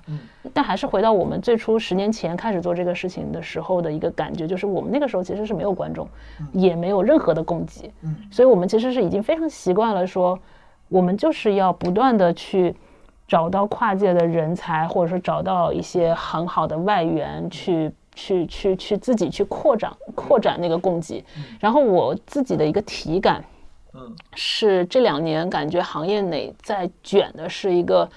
一些人，他只要做过音乐剧、演过音乐剧，好像他们就是唯一的供给。这件事情我是完全不认同的。我觉得供给这件事情也是行业从业者就没有那么高尚啊，就不是说这是我们的一个什么。什么这个要要改变行业要去做的一件事情，而是说你这个事儿你要做对，你就必须你要去拓展供给，拓展有效供给，拓展好的供给。嗯，这件事情就是得持续做的，因为因为压根儿，比如说我十年前我不去做这个事情，压根就那就零供给，那你就不要干了。对，所以我觉得现在有一个现象就是，我感觉。来回来去，你会发现 同一个同一个剧，就我感觉就是真的，大家就太忙了。演员演员在尬戏，哇，真的是我我我们对我，因为我们在北京啊，所以但我听到的是真的是演员，好多演员就是。他那个排练时间只有半天，然后晚上就去演一个新的剧，然后一一一一一周恨不得几个剧来回来回轮转轮转，然后那些主创也都是同一波主创在演，可能那个剧目的数量比那个创作者的数量要大很多，然后都是就这种情况下，我觉得是很难出精品的，你知道吗？就不是说我们做的多好，而是说就是你还是要守住一个那个基本基本的 就叫常识吧，我是觉得这个是我，因为我们可能跟海外。接触的多嘛，就是我们真的是经常会被他们一个作品花的那个时间、精力和他们投入的研发和他们出精品的那种东西所感动的。你想马蒂尔达，就是我真的是非常服气的，你就是应该给你交版权费，嗯，就是 you deserve it，你知道吗？人家这么一个剧，他花了十年，他这个中间换过无数的主创团队，他是作曲不行就换，导演也换过，然后什么编剧也换过，他就是为了这个事儿，他得做到他最对的那个状态，嗯。对，然后他一个一个工作坊去去去实践，进到什么什么先试演，完了进到这个伦敦西区，就人家爆红。它虽然是一个在各个国家原创的爆款，它一定是个小概率事件，但是它也是一个厚积薄发的事情。我们就很多时候我觉得是做不到这个状态的，对。所以我觉得就是对，其实七木来讲，我不是说很多人在问我你们什么时候做原创，我们要做，但是我是觉得我们现在真的是走路还在学的一个阶段，真的还早。就是关于从业者供给不足这个事儿，嗯，怎么解决呢？呃，这个你取取决于你分什么样的。岗位嘛，对我觉得这里面有创作团队，有这个制作团队，对吧？然后有这个演员团队。如果你回到演员的话，对演员，我觉得就是得开拓你的选角的面，和真的不拘一格的去降人才。你降过来的人才，有些对的，有些可能是错的，或者说有些可能他需要更长的时间，他才能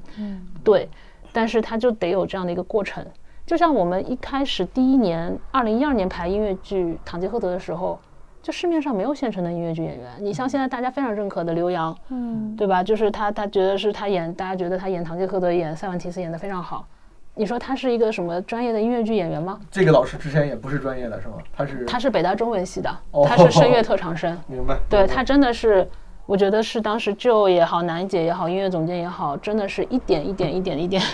带出来，再加上他自己，加上他自己有悟性，有这个非常强的这个学习的能力，他也不是说第一天就演成现在这个状态。我不是说他现在完美，但他肯定你回溯去看他第一天的状态，你可能很难想象他今天能成为他能演到这个状态。但这个中间他演了大概。六七年的时间，你也能感觉像一个公司一样，你知道吗？就是它在不停的不同阶段，它累累累，它就会有一个突然从量变到质变的一个突破。所以回到刚才那个问题，就是如果是我们去看这件事情，还是回到原点去看，那就没有音乐剧演员啊。中国哪里有什么现成的音乐剧演员？只是说这两年慢慢的，哎，有有这个音乐剧演员专业出身了，然后慢慢的好像一些演员他演过音乐剧，大家就定自动定义他音乐剧演员。但你不能因为这样子你就把他。这个门就关上了，那就太少了。那如果中国只有这五十个音乐剧演员，那你怎么还有一个行业？不可能。这个门在哪？我就是 我，我替我，我替我自己或者是那听众里面感兴趣的人问一句：既然他现在目前也是一个还在生长的阶段，假如说有一现在不是音乐剧演员，但他想尝试，他觉得说不定我有可能我是话剧演员，或者我会唱。通常来说，他们要怎么办呢？在某一个剧你们内部，比如说该开始 audition 的时候，他报名。对，我觉得如果真的大家对音乐剧感兴趣，我们 audition 的时候，我们是真的是完全开放的。我们是一个到今天都是持续在做 open audition 的。我我知道很多剧组他可能在这个宣卡之前他也不做 audition，他就直接就定了，哎，这个角色谁演，这个角色谁演，排一排，然后就定了。我们是每个剧都会做 open audition，只要你持续关注期末的，我们像我们。这两天在做那个致艾文汉森的那个海选，我们就是会北京做一场海选，上海做一场海选。但海选之前，我们会搜很多的简历，然后我们的选角导演会先做一步初筛，因为他他凭他的经验和一些硬性标准，他可能就能够给导演和我们的主创团队一个 short list。然后我们会有第一轮的面试、第二轮的面试和终面。这里头，比如说，我觉得跨界的话，比如说话剧演员、歌手，其实最终还是说你的硬性标准和你的。基本的这种唱功啊，条件是不是能吻合嘛？我们甚至在很早年的时候，我们发现京剧演员我们也用过，有一些他的这种唱腔，他肯定要转化。对，只有这样子，你才有可能慢慢慢慢形成一个所谓的音乐剧演员这样的一个一个更大的圈子嘛。就像你们脱口秀一样的呀？难道中国在这个综艺之前有很多现成的脱口秀演员吗？没有吧？我看很多人也是。跨界，然后慢慢发现自己有这个这方面的天分，或者是这方面的热情。门槛非常低，门槛非常低。我们这个门啊，你看我刚才说音乐剧门开在哪儿啊？脱口秀的门是到处都有，就是每全国各地哪儿都有开放麦。就是呃，当然这可能也这这也是这个艺术形式的魅力所在，大家都能全民参与，每个人有自己的风格，甚至对就你不用非得字正腔圆，那个人可能你不用非得普通话标准，你也可以甚至是。嗯有自己的什么语言风格，它我们这个门槛太低这个门槛低不是一，它当然也是个自谦，但它不只是个自谦，它是这个艺术形式的一个特点，就是它包容度非常高。对，因为这是难一点，因为表演也是有准确度，也是有节奏的，就是它也不是一个说哎谁谁说我是天有天赋的演员，然后唱唱功就更不用说了，它就是有一个硬性的标准在哪儿的。对，然后但是大部分比如说主角他可能不用舞蹈，但他你肢体也得稍微灵活一些，你不能太僵硬。反正我们基本上在在拓圈的时候，确实是每一个就是能找到各方面都完美的，确实是挺难的。比如说我举个例子，像满江老师哈，我们就觉得哦他、他唱的很好，是的他其实没有怎么演过戏，但是他可能是歌手里面我觉得有一定的表演的天分的，他可能比别人可能更更快的、更容易的 get 到。哎，这个表演指导和导演给他的这个演的这个部分，他学的更快。那那这个就是他可能出师会快一点。文老师演的很好，我看了。对，对，是吧这个哎，但是顺便也问问导演，就是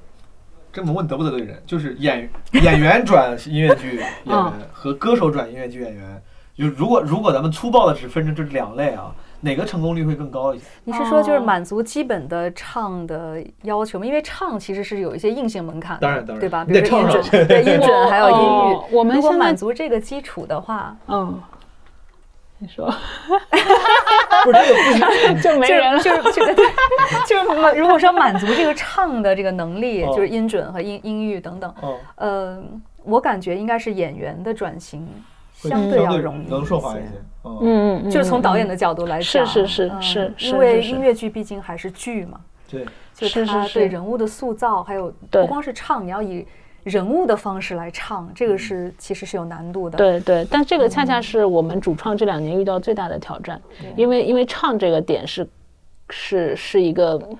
硬条件，对所以我们有大量的演员，他都是他先是能能唱，但是他可能表演很弱，或者他没有接受过专业的表演训练。嗯，然后其实慢慢再学。啊对对对，因为因为你表演的很好，但是你唱功很弱，这个事情就是对于普通观众来讲是更明显的一个事情，是你完全是一个红线，你就不能你不能反过来，所以 所以我们往往是先确保唱能唱，然后表演。基本过关，然后所以我们的像 Joe 啊、楠姐会花大量的时间跟这些演员上小课，一对一工作，然后磨磨磨磨磨，然后让他们台上磨。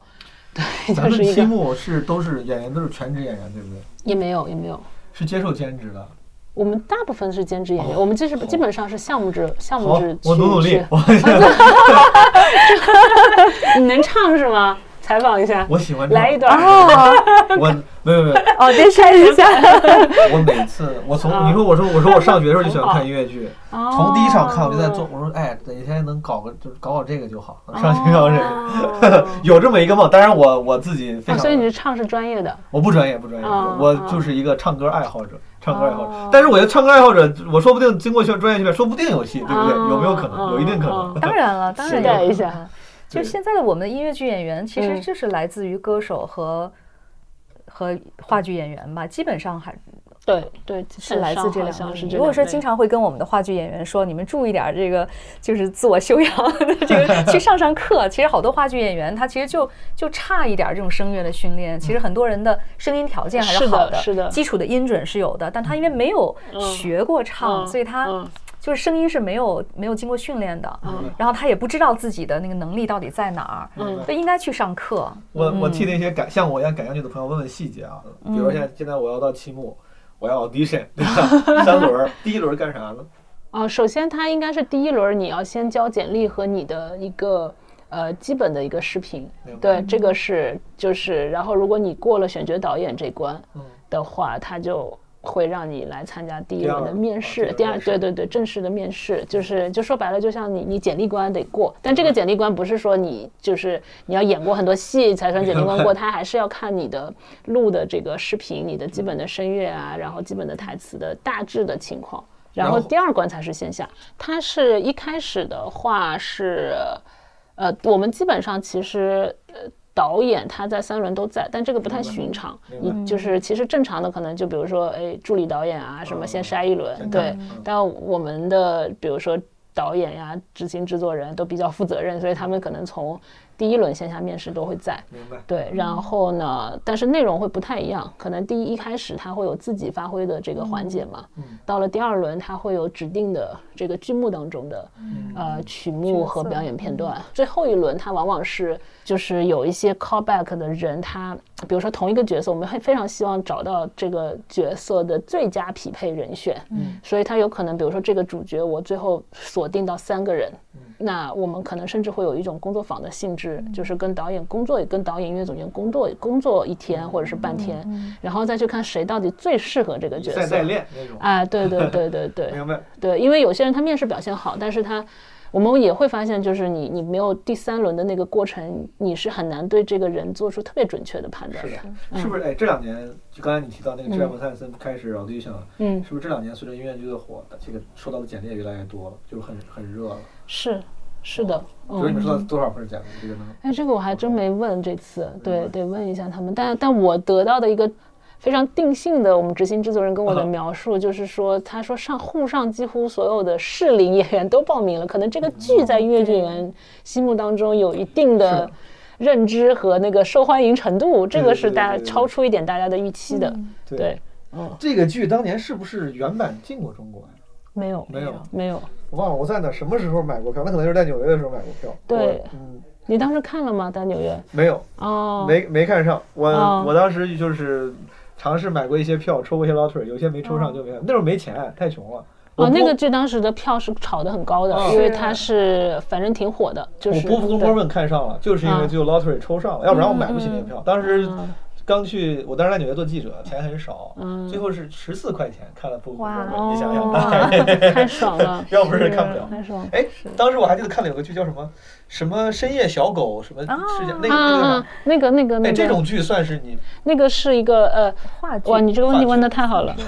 那个是你刚才说我们在拓展我们期末的边界的时候，我们可能不一定会去往，比如说沉浸式啊，或者是纯话剧啊，但是像深夜小狗这一类。它有点像是，它不是音乐剧，对，但是它是一个我们 event 性质的舞台剧，它是有一点，它其实是，它其实也是一个艺术和商业属性结合的非常好的，就是它故事讲的非常好，但它又不是很传统的大家想象当中那种特别古典派的话剧的讲述方式，它其实工业化和它的这些用其他的，它就差没有唱，但是它它的包括我们前两天看过那个那个那个叫什么？少年派的奇幻漂流，其实，在我们心目当中，它也是一个，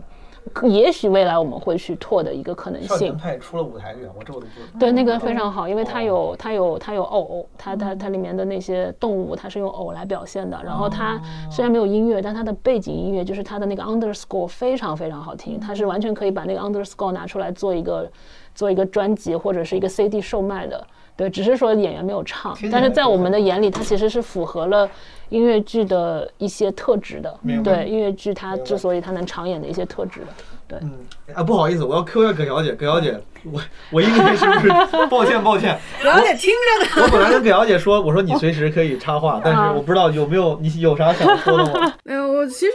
嗯，有很多我好奇的问题，其实刚刚大家都已经聊到了。然后我其实会比较好奇，就是说像，嗯，刚刚杨老师有提到说，二零一二年去做最初的那批剧集，呃，我唐科德啊，Q 大道啊，然后就是一二年去做一本，呃，去做一个音乐剧的成本比例的变化，跟当下就是一二年去做一部剧，跟现在一部音乐剧成本比例的变化上面会有一些大的模块的比重明显有倾向有变化嘛？然后还有就是因为现在。中扎的话正好也是预演场完成了嘛，然后深圳场的话还大家也很期待。那这个过程当中有收到哪一些反馈？然后大家团队当中有做哪些调整嘛？然后我特别想问张楠老师的就是，就是在因为你之前也做过唐吉诃德的中方导演嘛，那么。在排法扎跟这一类作品的过程当中，作为中方导演在做本土版的时候，就是改跟不改的一个边界，就是是怎么去把握的？就是哪些地方是觉得啊不能去动的，哪些地方觉得是要做一些本土化的改编的？我会比较好奇这个。仨问题，对不对？我怕你们忘，我一个一个提醒啊，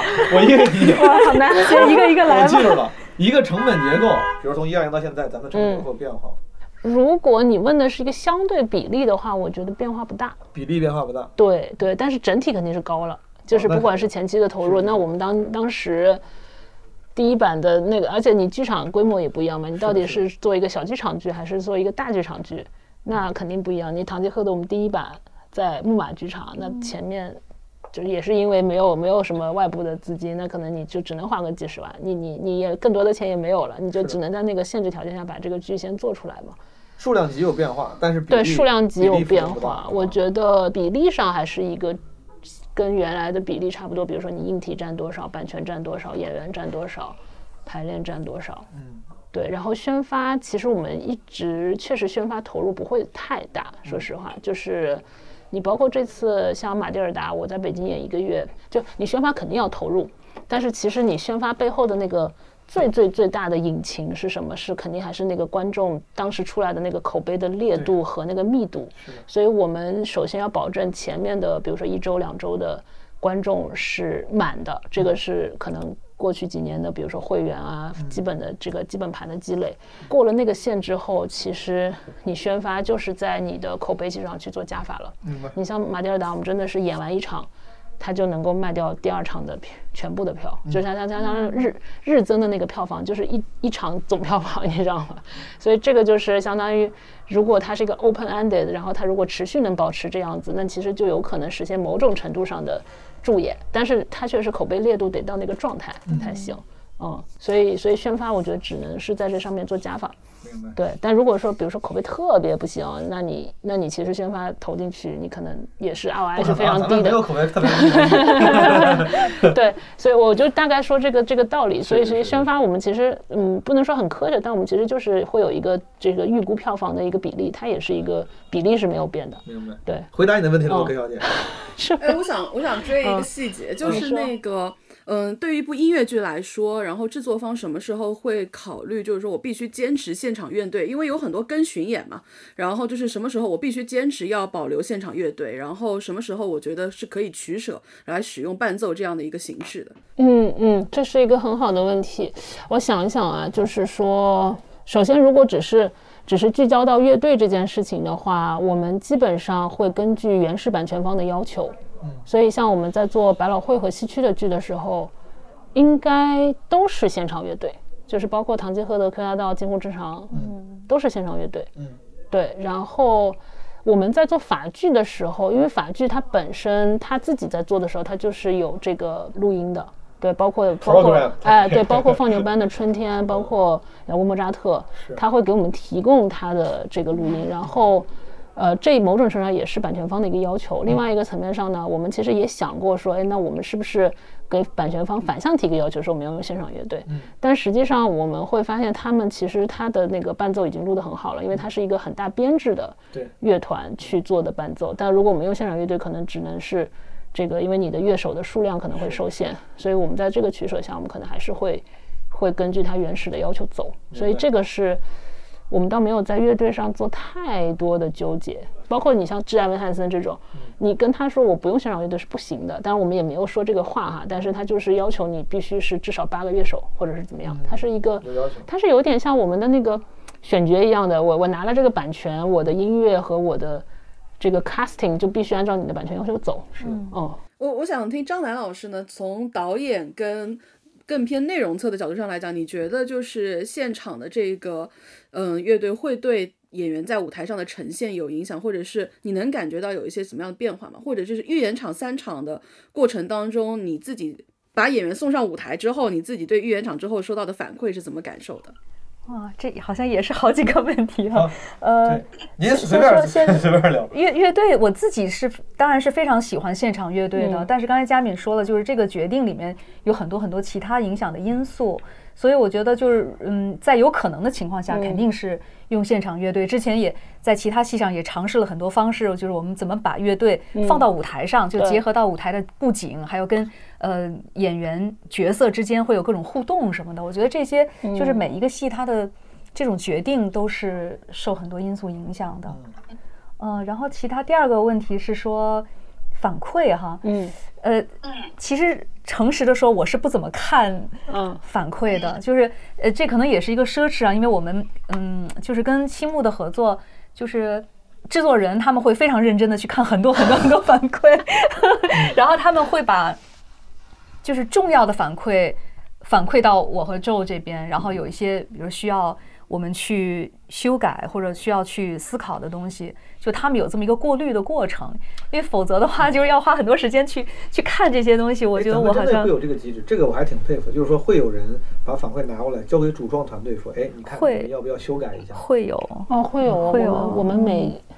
我们是有个专门的同事去做这个 report 的，然后我我们跟我们执行制作人，我们真是每天演出之后各个平台去哎，这个 现在去搜集反馈。这个线在哪儿？就是因为这个，你看这剧本也是咱们版权方给给咱对的对剧本，咱也是改过的。就是当然观众会有一些反馈，咱们希望能让他们满意，但是我也不能为了你，比如啪就把剧本改了。所以说你们这个修改的这个线在哪儿？哦什么东西会改？哦，这个是一个非常好的问题。嗯，摇滚莫扎特的情况比较特殊，我一会儿说哈。嗯就是如果是一个他没有这个原来的观原来的这种什么粉丝群体的这样的剧，其实这个问题并不难解答。嗯呃，就是我一直跟团队说，其实观众的群体性的反应某很多时候是非常准确的。就是当你在网上看你一个一个剧预演完了之后，比如说一百个反馈里面有九十个人都提到了这个问题，觉得哎这个点不太够，或者说这个点我觉得有点别扭，有点问题。嗯，他可能说不出原因，但他一定是对的。嗯，就是这个是我我我认为的一个很直觉的、很直觉的，就是我们这么多年跑下来。然后呢，这里面你要分辨的就是说，它到底哪一些是所谓的群体性的反馈，哪一些是个别的偏见。对，但你看的足够多了之后，其实是非常明显的。所以说你们会把那些群体性的反馈交给主创团队，说你们看，他们都说这里这个地方不太够，怎么办？咱们想想办法把它给对对对对，就如果观众自己去说原因，他可能说的原因不对，但他的感受是对的。这个咱们能分享一些我不知道嗯可可以分享的故事，就是有没有类似的情况？当然不一定非是这部剧啊，比如之前您的工作经历里面，哪个地方是真的咱们通因为观众的反馈把那个地方给改了或者优化了？我印象里比较多的可能是比如说某一首歌，嗯。因为音乐剧它有一种就是它这个视听等等，它有一种情绪上的一种节奏，嗯，就这个节奏是不不是光靠演员的声线或者乐队的伴奏或者视觉上的那种配合，就单个一个方面都是不能够达到的，必须要几个结合在一起。嗯嗯嗯，有的时候因为呃，比如说某一首歌，我们会听到观众的反馈，说觉得平淡了。嗯他在这个音乐的节奏里，视觉上的东西没有跟上去，就是我的我的声音，我的耳朵感受到了，但是我但我的视觉没有跟上，那我就好像差一口气儿。对对嗯对，但这个有可能我们在创作过程当中，因为我们对这个音乐的熟悉度，还有我们对演员的这种呼吸的这种熟悉度，我们可能觉得感受到了。嗯但是你换一个第一次来进剧场，他沿着你这个戏的故事讲述的节奏，到了这一点上，他如果没感受到，那可能就确实是我们没有给到。那我们就要换一个角度去看。对对对，这个倒是提醒我了。其实还有一个就是，我们坐在剧场里面看这场观众的点，因为有一些地方是我们认为在这个地方观众会鼓掌，或者是观众会大笑，哎，但他好像有点稍微有点犹豫，那你肯那样的是那些瞬间，对，那你肯定是在这个环节，你有可能它是一个 show stopper，但是你现在这个零件还没有卡到最佳的那个位置，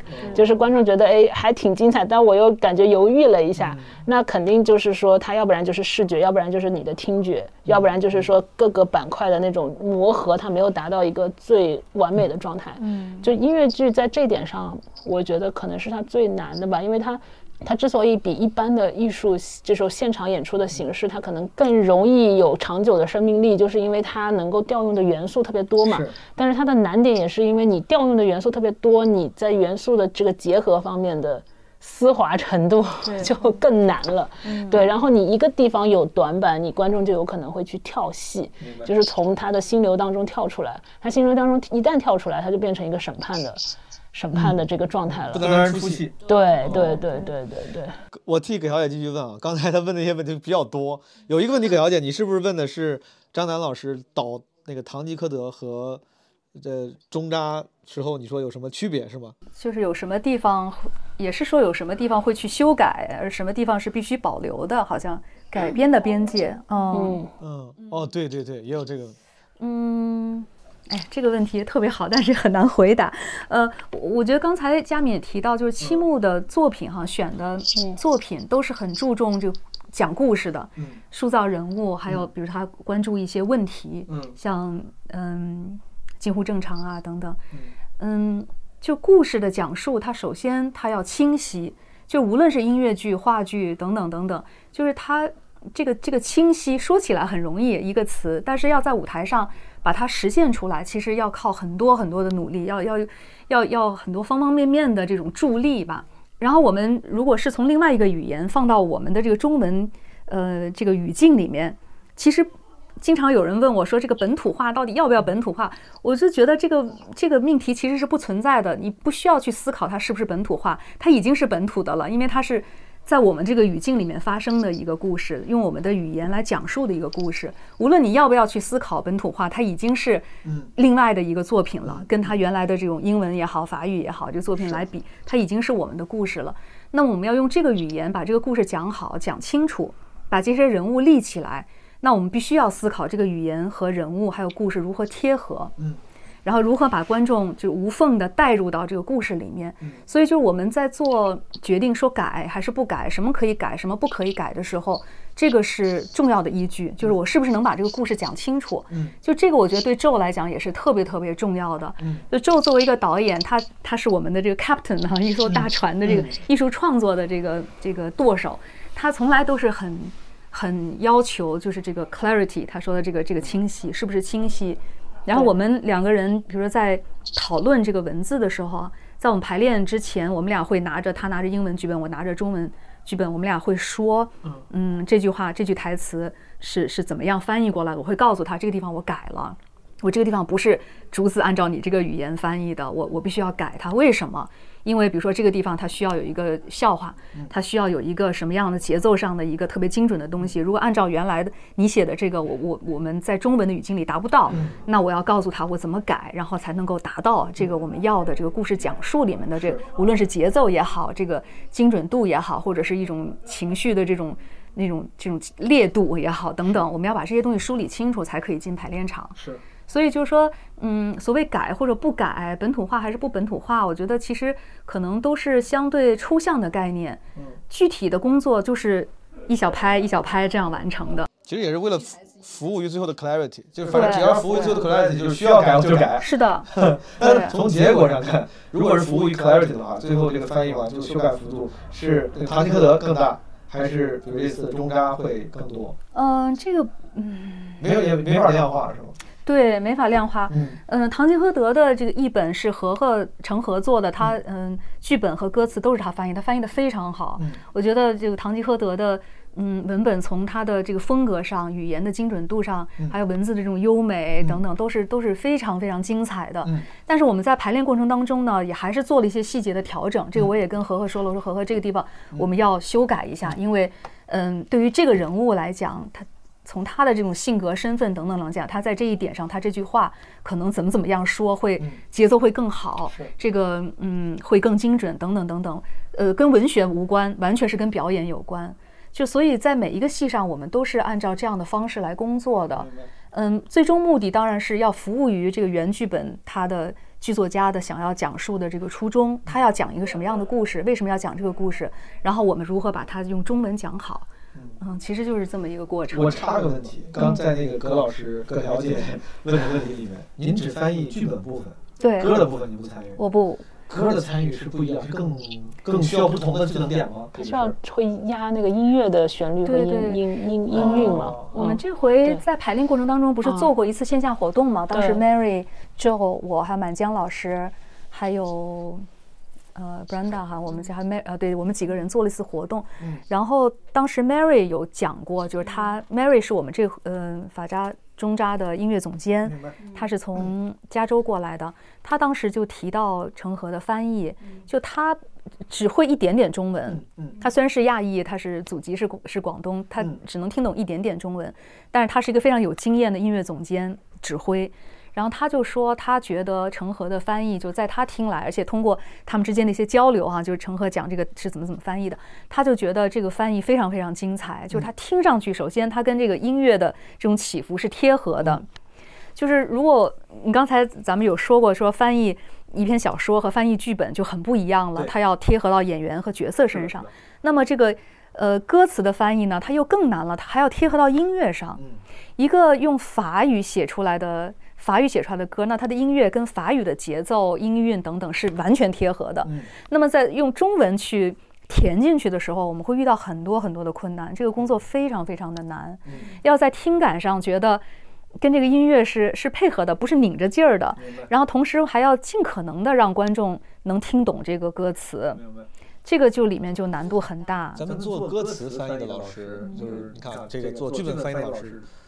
履历很精彩，然后绝对能胜任，我能理解。那做歌词翻译老师，他还需要什么样其他技能点儿？他懂音乐，对，他他除了懂懂英语、懂法语，嗯嗯，文字表现力好，他还得懂乐理。呃，对对对对，懂音乐，懂呃很多，就是英语英语肯定是最基础的，然后他要自学法语，包括德语，就小语种，然后他其实还很重要的一点，其实他的中文能力是非常重要的。对对，因为嗯，也对，对他的他的东西是要唱出来的，所以他对中文的驾驭能力是和和也是很强的。就包括我们在比如说《堂吉诃德》，他其实是用的是一些古风的对对对这个汉语，包括这次这次法扎的有很多它是意象性的对这种这种诗一样的描述描述，它不是完全纯叙事的。那其实对他的语言驾驭能力又是很高的。我们需要展示一下。我在看见没？七木陈和课程交流群十一群，是我几年前，我几年前就买过你们的课，就是哦这是陈啥课？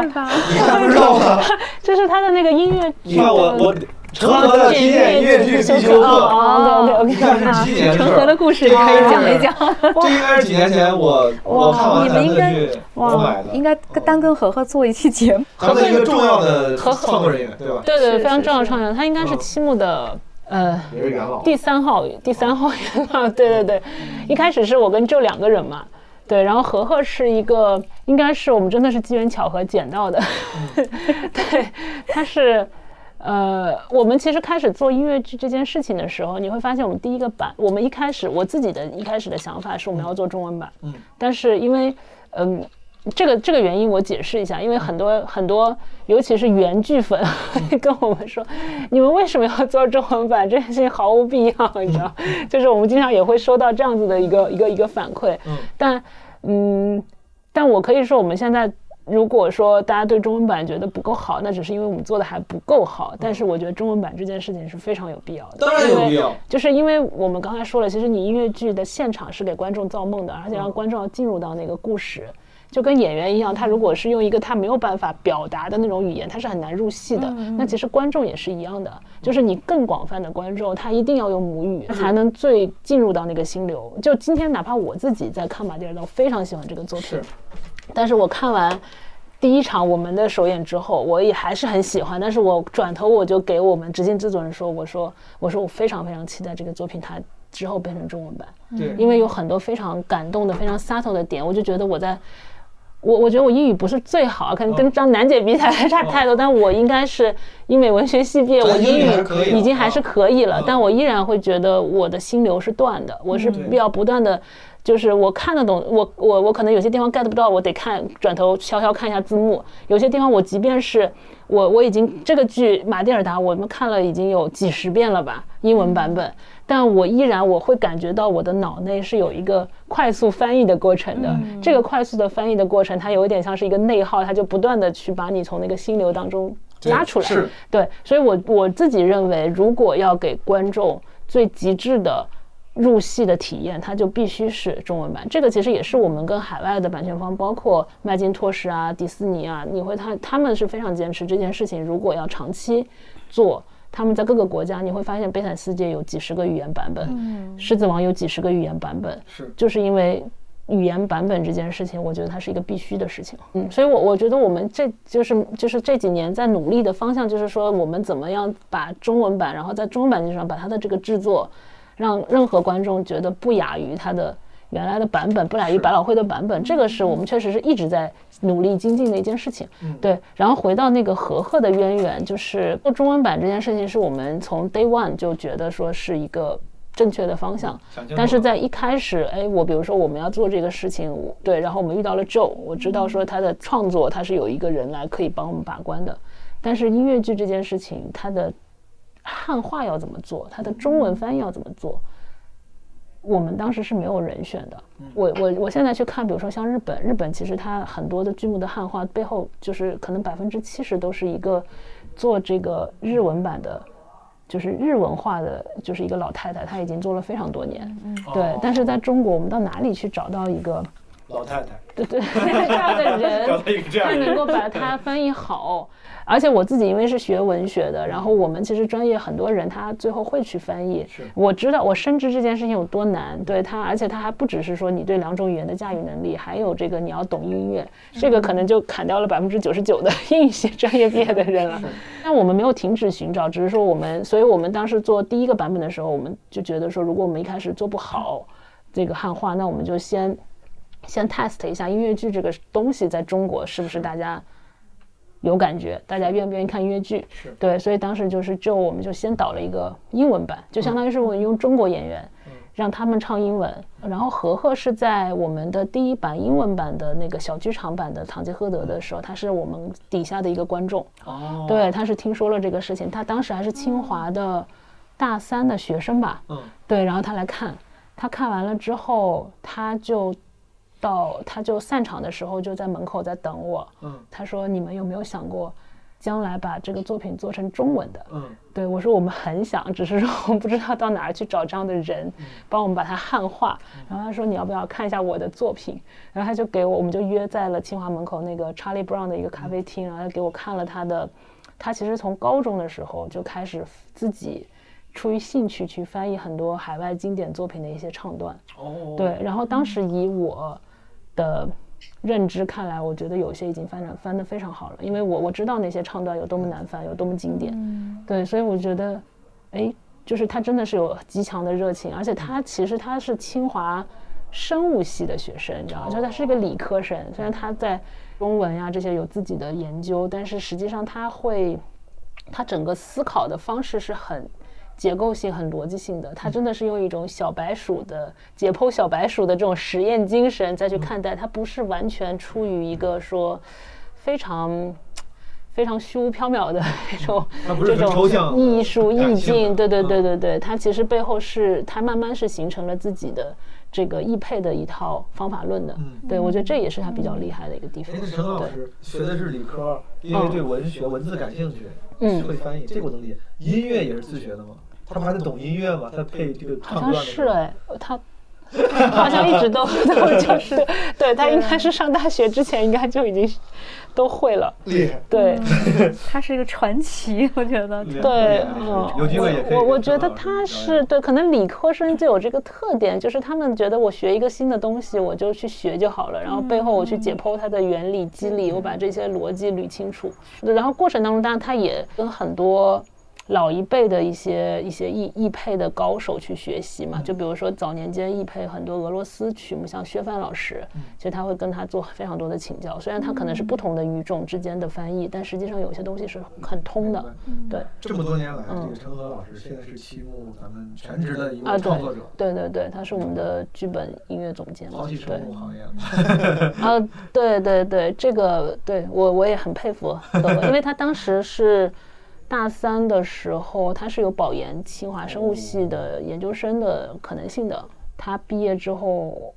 呃，就就来了清华，而且那个时候我们真的是，现在稍微条件改善了一点。那个时候真的是，我觉得大家的工资水平都是非常非常低的，所以我觉得何何是真的非常热爱这件事情。这个正好有机会可以跟他聊聊。但说到这个地方，我再插一个问题，也是一直想问的，就是音乐剧行业。因为你刚才提到那个时候，因为工资非常低。嗯嗯我作为这个算是也算是演员，某种演员。嗯。现在的音乐剧演员同行们，他们这些演员同行们，嗯。当然，除了头部那些已经成为了明星的 celebrity 的人之外，最广大的那些线下的那个音乐剧演员，他们的生活状态好吗？他们现在是就是大家。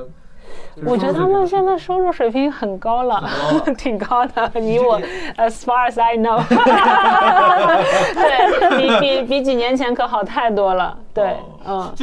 而且而且，因为现在某种程度上，就像演员在，尤其是在比如说在上海，它是一个稀缺资源，所以就是很多，如果你不去拓这个圈子的话，其实我感觉。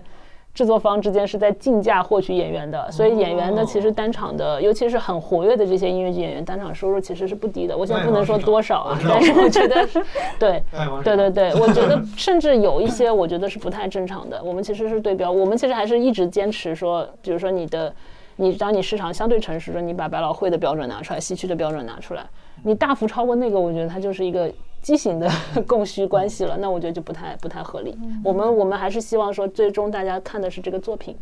对，然后给到一个合理的、体面的一个费用，我觉得就是一个比较好的。我不想去卷到一个恶性的。理。不不理性的竞争当中去。对，Back to 小姐的问题。我有一个问题特别想追问，就是呃，问一个特别外行的，就是一个健全健康的一个或者业态比较成熟的音乐剧行业的话，他们的演员应该是一种什么样的状态？是头部的那些制作公司们，然后出品方们，他们会签约自己的合作的音乐剧演员，还是他们音乐剧演员会在一个嗯专门服务于音乐剧演员的经纪类公司当中，然后帮他们去接洽？还是说大部分的音乐剧演员他们还是以散户自己去报名？招募的这种方式，我不知道一个相对成熟的业态当中，这些演员的他的合作跟自己的状态是怎么样的？哦，我说一下海外的情况。海外基本上，我我我观察到的两种情况吧，一种是像这个，比如说西区啊、百老汇这种非常非常纯商业化的这种市场，嗯，那其实就是一个它本身。呃，演员就是供给大于需求的，就是所以就大家可能如果了解的话，可能知道说，哎，百老汇可能很多服务员啊、餐厅的，他他他他就是为了去竞争一个角色，可能一个角色出来就几百个甚至几千个人去，嗯，去 audition，他对，所以呃，我觉得他们其实大部分是绝大部分是 freelancer 的一个状态，对，然后呢，当然他会有行业的工会，行业的工会可能去保障这些演员群体，所以演员都会成为这个。呃，这个这个工会的一个一个一份子，对，所以这个工会可能是保障了权益啊，保障了什么工作时长啊，保障了他的最低收入啊，等等，大概是这样的一个有保障的自由职业者的这么一个体系。就是他们其实不太存在说签约一个经纪公司或厂牌，嗯，他们就要不然我就是 freelancer，要不然我厉害了，我就有个经纪人。啊，对对对，有这种也有这种情况，对，呃，日本就不太一样嘛，你像司机啊、保种啊，它就是剧团制的，嗯，对，那它其实就是相当于是有。有点像我们现在的院团，对。然后我这些就是像司机，他可能就有几百个演员是在这个团里头，团里头的。然后他们就就是有点像正常的一个上班族，他白天就是周一到周五，可能白天就要练功，我要唱，我要练练唱歌、舞蹈这些基本功。完了之后，我我我晚上就是演出，我一一一周我要保障多少场演出，对。然后我拿月工资，对。然后可能有一些叫什么。功勋演员，他们可能到了一定阶段，他就跟公司晋升一样，他成为合伙人，可以拿公司的分红。哎，那你说这些演员拿月薪呢？他们有点像底薪加提成吗？就是有一点像吧？对对对，有点像。因为我觉得如果不加提成，纯底薪的话，那不就意思我就可以。往死用你，一个月反正固定工资，我就让你多演，你多排，那样也不太合啊，他应该是有个计算机制，他怎么跟他的比如说场次啊，不跟跟他角色大小去挂钩？对对对。但是但四季实际上非常的去明星化嘛，所以当然这里面有一些，我相信就是这种音乐剧演员，他肯定都会有说，哎，我慢慢慢慢我想要更大的发展，对，那他就不满足于说我只做音乐剧演出。那那其实司机他就慢慢有一些演员，他出走之后，他可能就变成了一个艺人，对，那他就可能也是能参加影视剧啊。但他如果是长期在剧团里头，他就不不被允许去做额外的这些艺人的工作。嗯，美国、日本、国内这个呢，像可了解问，咱国内在目前也是独立演员偏多嘛，freelancer 有有一些项目他就去。我觉得百分之九十九都是独立演员吧，对，然后呃呃，百分之九十都是独立演员，然后有一些演员他有点像。呃，楠姐这种就是说，就是说她可能也在院团挂职，但是院团她其实对她的工作时间呀，然后自由度是比较高的，对，所以她是可以在外面接戏的，她是有一个挂职单位，对，但她本质上她在外面接戏的时候，也是作为一个独立演员，在在自己洽谈自己的时间和这个费用的一个状态。好健康，对好羡慕，感觉非常健康。啊，哦哦，然后其实现在有行有一些活跃的经纪人，他们可能签了一些演员，对，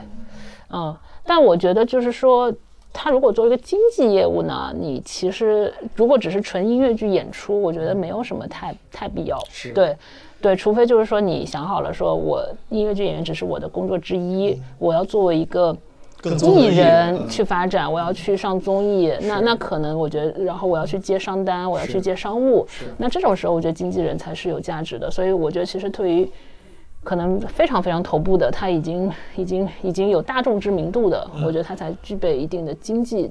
人参与的明白。需求吧。明白嗯，那咱们就最后聊这一趴就好。其实本来是今天聊了很多，聊了很多对于行业二位的经历，然后包括这些剧的本土化过程中二位的工作。其实最后本来就是咱们今天结缘，就是因为我们也是看了那个嗯呃发扎中文版，我看完之后才听到很多呃朋友就是粉丝型的观众，嗯就像咱们说的，可能是原版原著的粉丝型的观众，他们其实会有一些不同的评论。嗯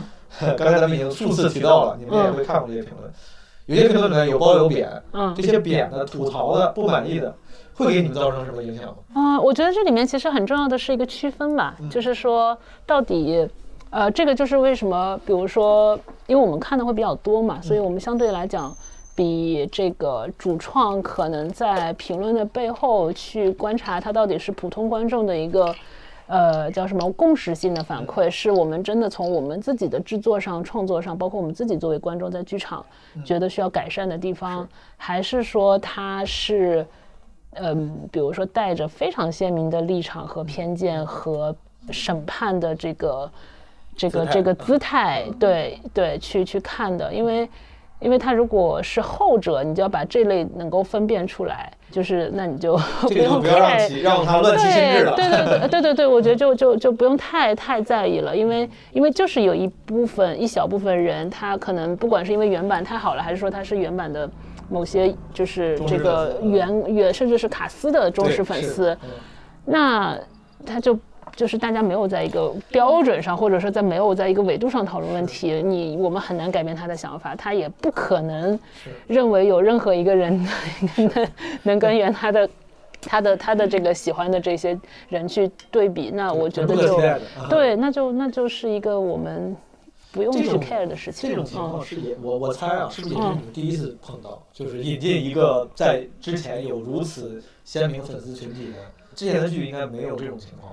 这么呃我们之前没有这种情况，但是我们在自己的剧里面是体验过这个感觉的。对，就是我可以说嘛，就近乎正常。我们其实，呃，所以所以这是为什么我们能理解这种状态，但我们不完全认同这种状态。对，比如说像。像像近乎正常，我们一八年做了一个版本嘛，然后后来二一年也做了版本，然后直到二三年我们又做了一个版本。其实我们自己如果从一个制作的标准上来讲，我们觉得二三年的这个版本是 so far 最好的，嗯，但依然还是会有很多一八年的这个，哦。对他觉得说，哎，我因为那个时候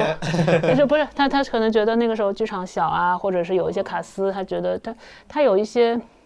记忆，或者是当时的体感带来的这个这个这个滤镜，我们也也很感谢，因为那也是我们的版本，只是说对，但是它不一定百分之百客观，我只能这么说，对。所以说，张楠导演，你面对这个对于一些剧的内容的这些评评价吧，有有什么想回应的吗？你会建议什么样的人来看这部剧？建议什么样的人，嗯，就别看了，就是就是就是半调侃的这么这么一个问题。我我觉得可能作为创作者啊，我我是嗯，相对来讲就是会屏蔽掉很多这种反馈的。像我刚才说的，我会呃认真的看就制作人这边给我们发过来的他们认为很重要的反馈，那我们会有讨论，我们开过这个 post production 这个会，然后我们会把特别重要的一些嗯。意见和建议哈，逐条的进行分析，然后我们看我们是不是有可能在下面的呃演出过程当中做做出修改。我觉得这些都是很重要的，所以就是大家的反馈，我觉得是是重要的。但是作为创作者来讲哈，我觉得带着开放的心态去看一部作品，就把它看作一个独立的作品，这个是非常重要的。对，嗯，比如说，就我们这个这个作品讲的是莫扎特的故事。如果说我们想象一种情景，莫扎特的亲人，就他的亲人来看说，哦，你们讲这个这个是莫扎特吗？这个是他是这样子的吗？他们可以做出很多很多的这种裁决，因为你这个故事根本就不是莫扎特或或怎么怎么样。但是这些是伪命题，不重要，因为莫扎特作为一个真人，他作为一个一个鲜活的生命，他已经不存在了。但是是我们的记忆，我们对他的再想象，我们通过他的故事想要讲述的跟我们今天相关的，让我们感动、让我们受到启发的那些内容，是才是重要的，而且是对他的生命的一种延续。那么就是法扎哈就已经做了这样一个对莫扎特的这种生命，嗯的一种再想象。然后我们的这个作品呢，又是对法扎的一个再想象，或者对他的再诠释。对，所以就是他们之间的这个生命都是关联的，但是每一个作品都是独立的。就是我们的这个作品是我们基于莫扎特，然后基于法扎，然后在我们的语境里面想要讲的，让我们觉得呃跟我们观众能够产生交流，让他们有思考、有感动的这么一个故事。所以我觉得从创作者的角度来讲，我们要专注于把这个故事讲好。嗯，怎么能让他在观就是观众进场的时候就跟他们有这种交流，把这些嗯思考、情感。等等传递给他们。如果我们听到一些意见是能够让我们把这件事情做得更好的，那我们当然愿意去想，哎，我们是不是还有还有还有更好的办法？但如果说这个东西它只是一个，就是一定要让我们呃不能把我们这个作品当做一个独立的作品去创作或者让它更加完善，那可能这样的想法就不是对我们最有益的。嗯，我觉得就像佳敏说的，要做一个区分。就我们要把它看作是前面这些，呃，作品这些生命的延续，然后同时也要把它看作是一个独立的个体。明白。嗯，我觉得这里面我们的我们可以 follow 的几个，就是或者说可以听取的一些声音，是一个是我们自己作为制作方和主创团队，其实你说现在是百分之百满意，我们也也在改善，我们也觉得有些地方。它其实还是可以更好，对吧？有些螺丝，有一些卡斯的它的这个状态、表演的状态、卡斯之间的配合，这是我们自己的一个自我要求。这个东西其实持续是在改善的。对，第二个是就是普通观众，他可能压根儿就没有听过摇滚莫扎特，他进来观剧的这个感受是什么？我们能不能找到这些声音？其实这些声音在我们的后台也是非常多的，有有有很多很好的评价，然后也有很多很中肯的建议。然后还有一个，还有一种呢，是他虽然可能是之前看过。法扎，或者是，但他不那么极端，他可能有你所说的，就是他有很客观的评价，他觉得你有做的好的地方，然后你有一些地方，我的我因为了解你了解这个作品，所以其实我觉得你们在这些点上可以做得更好。其实你是非常容易分辨出来的。对，那这几种都是我们会去吸收，而且会不断的去。应用到我们接下来的改善当中的对，然后但有两种可能很极端的，就是说，就刚才说的，可能极端的带着审判的声音，或不管是原剧的，还是说原来的卡斯的，还是当然我们这我们可能这个，因为我们也有明星 对然后可能也有也有另外一种极端的时候，我就就特别好，我觉得也也不客观，对我觉得两两个极端的是一个。相当于是它不是一个我们可以太太去吸收的一个东西，我们也要呃不能说哎有一帮人说你这个完美特别好，我们也就就觉得是是我们没有任何需要改进的空间了。它是它是跟那个很极端的负面反馈的声音是一样的，在我看来，对。说到这儿，就是这也是我第一次看，算不算第一次？嗯，就这在国内第一次看，就是启用了呃明星演员，或者说咱们用了一些。已经成熟的有名的歌手来做音乐剧，对不不管是满江老师、张琪老师，这这次尝试对你们作为主创来说，你觉得还成功吗？或者有什么你们觉得呃 take away 就是经验？嗯，这次的选角我觉得应该是相当成功的，很难得，就这么大一个卡司，然后主要的角色我觉得都还是相当契合的，就都是可圈可点吧，有有各自的。风格，尤其是像张琪、满江老师这几位，我觉得好像都有点真的是特殊的缘分，是吧？哎，您作为导演，去给这些导导戏的这些演员是一个已经成熟的 season 的一个演员，对吧？但他对你来说更容易，还是说当因为他们在之前自己的所处的舞台上经验更多，所以说反而需要调整会更多？刚才说了一下满江老师啊，他其实并他是以歌手为主，他之前演过音乐剧，呃，也演过影视剧，但是都不是很多，他还是以以唱歌为主的。但是他自己天生的就是对人物、对心理、对情感有着那种非常强的那种感悟力。嗯。然后他也有嗯，作为一个演员的一些天生的特质，所以还是很轻松的，应该说。哎，他的那个角色呢，嗯，可能我觉得他。自己的那种感受哈，可能也比较贴近，他很容易进入这个角色。那个角色，嗯，相对在舞台上的那个呃量也不是那么大，台词量至少不是那么大。那对张琪来讲，我觉得还是挺让我们惊讶的，因为他之前并没有，并没有演过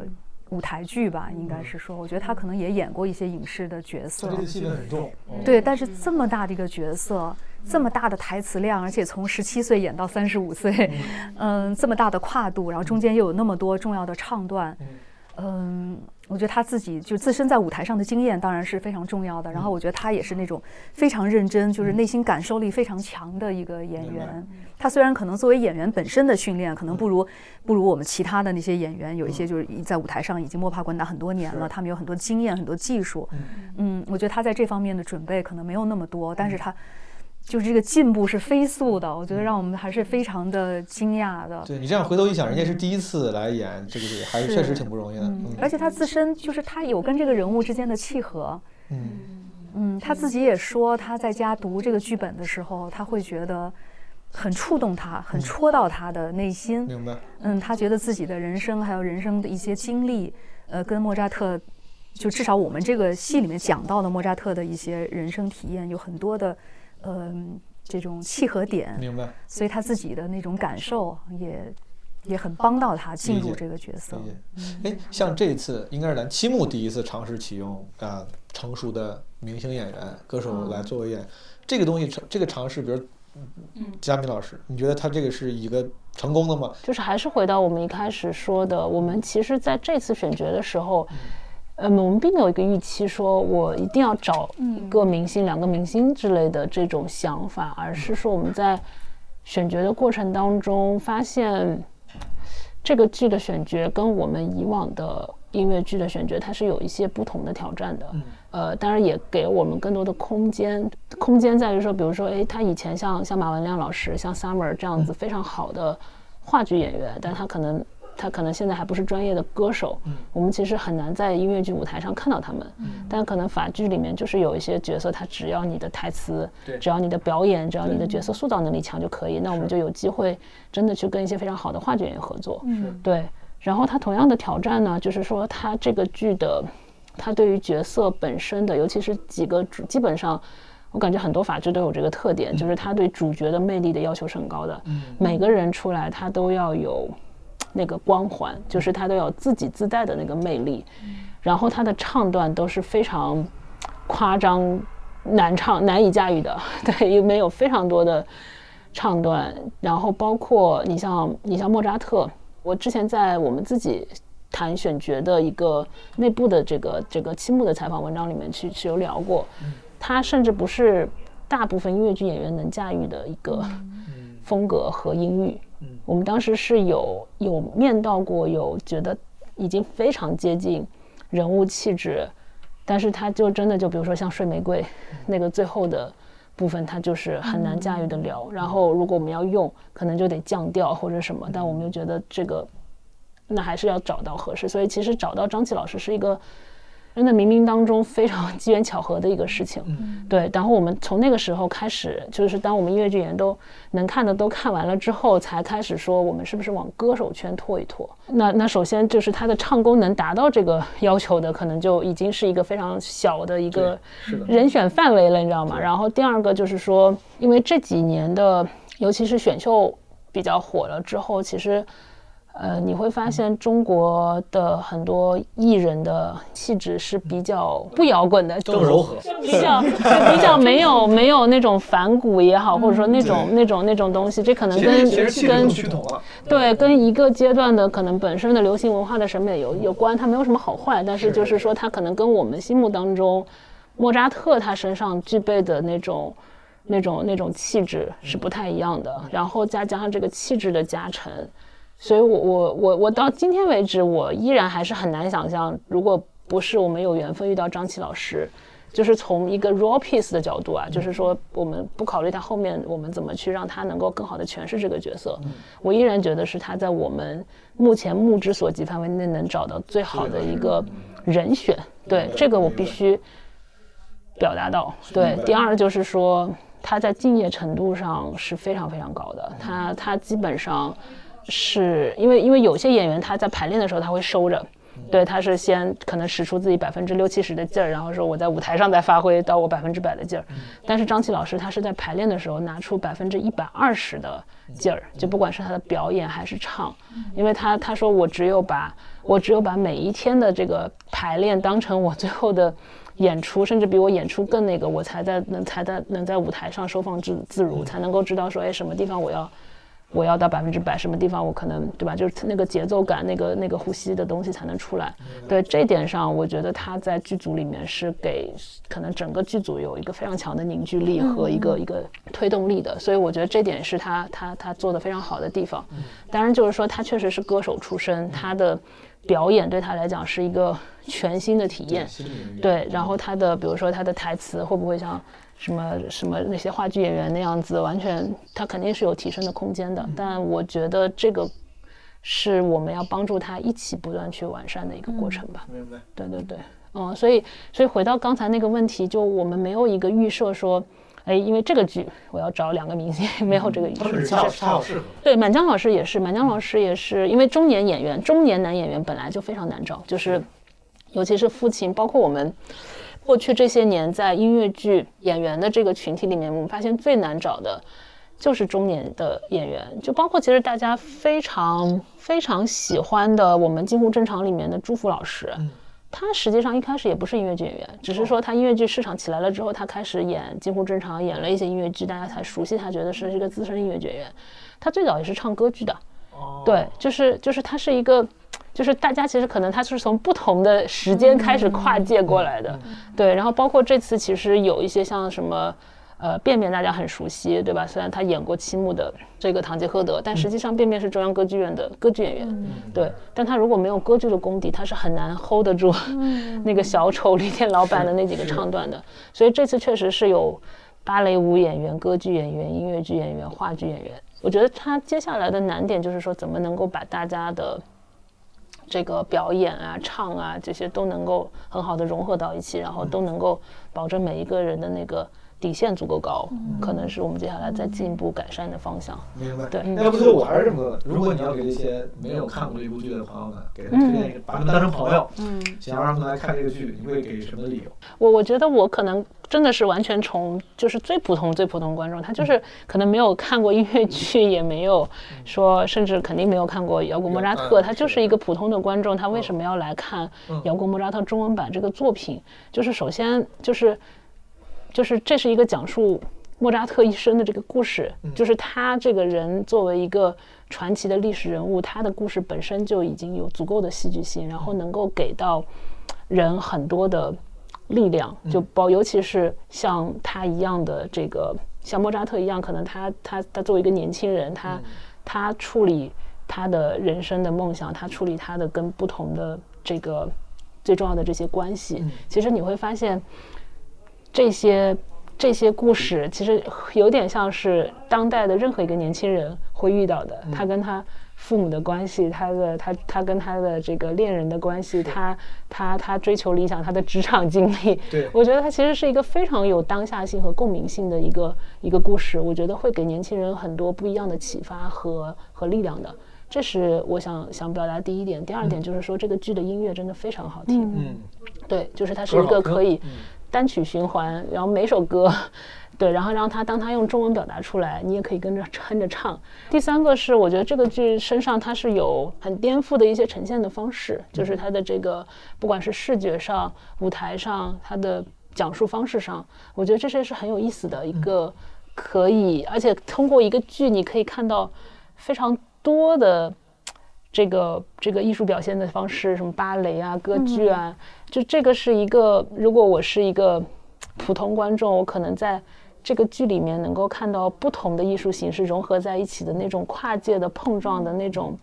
很很有意思的。而且它是用很现代、很摩登的方式表达出来，我觉得这是它这个具有独特气质的一个地方，比较丰富的视听体验。对对对，我觉得大概是这这三个方面。说不会说，说非常好。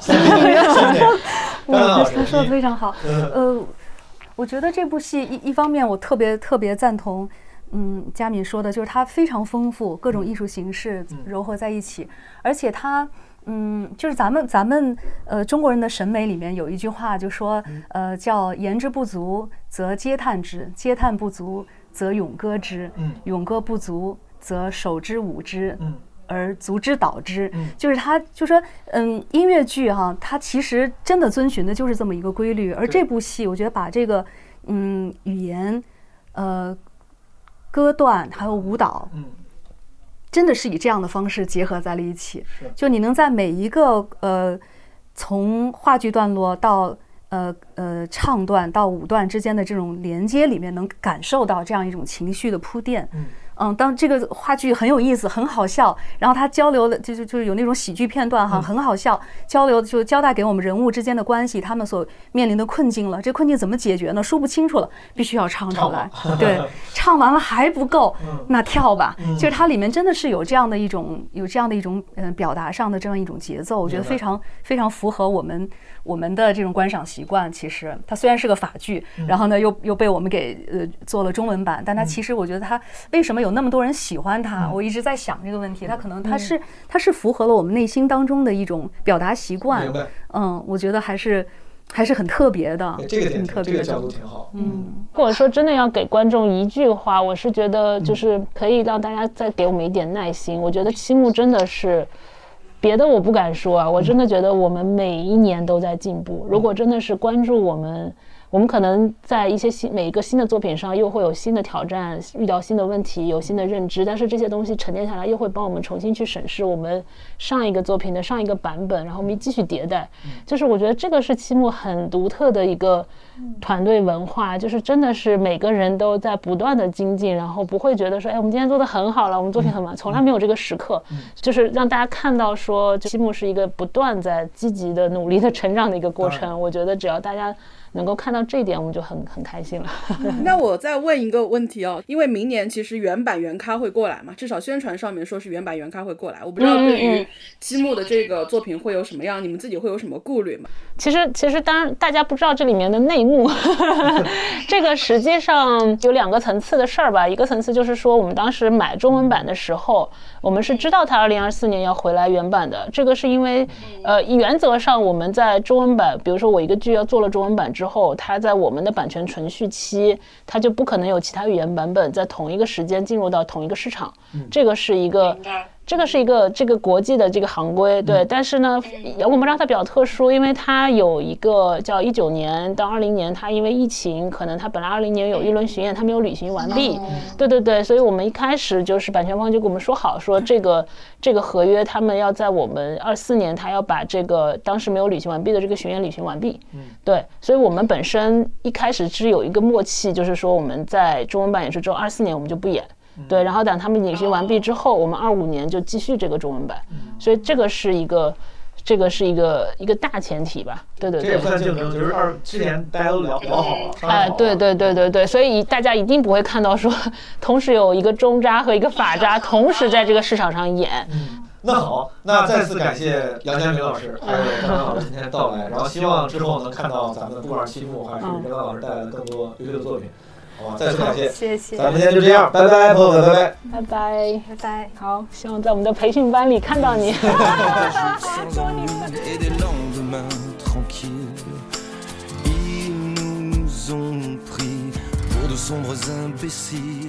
再次感谢大家收听这期的基本无害。如果你想了解更多的播客的信息，以及我开头提到的可能我要去上海演出的演出信息，现在还没开票。但如果你想在开票第一时间了解信息的话，包括买早鸟票的话，你可以加 Marvin，就是基本无害的小助手。Marvin 之前有个那个号叫就就是新号 Fake Marvin，不是因为什么违规暂时加不了一段时间，现在已经好了。现在你加 Fake Marvin，他的微信号是基本无害小助手的首字母缩写 J B W H X Z S，就加这个号，然后到时候如果上海的演出或者录制开票的话，他会发朋友圈或者群公告的，好吗？再次感谢诸位，就这么说，拜拜。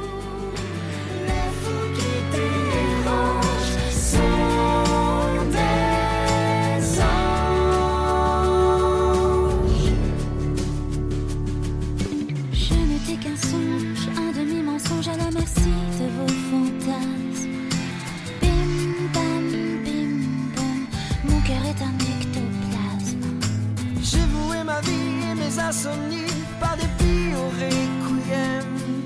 La désharmonie a tué tout ce que j'aime. Je suis tout ce que je fuis, mes rêves internes.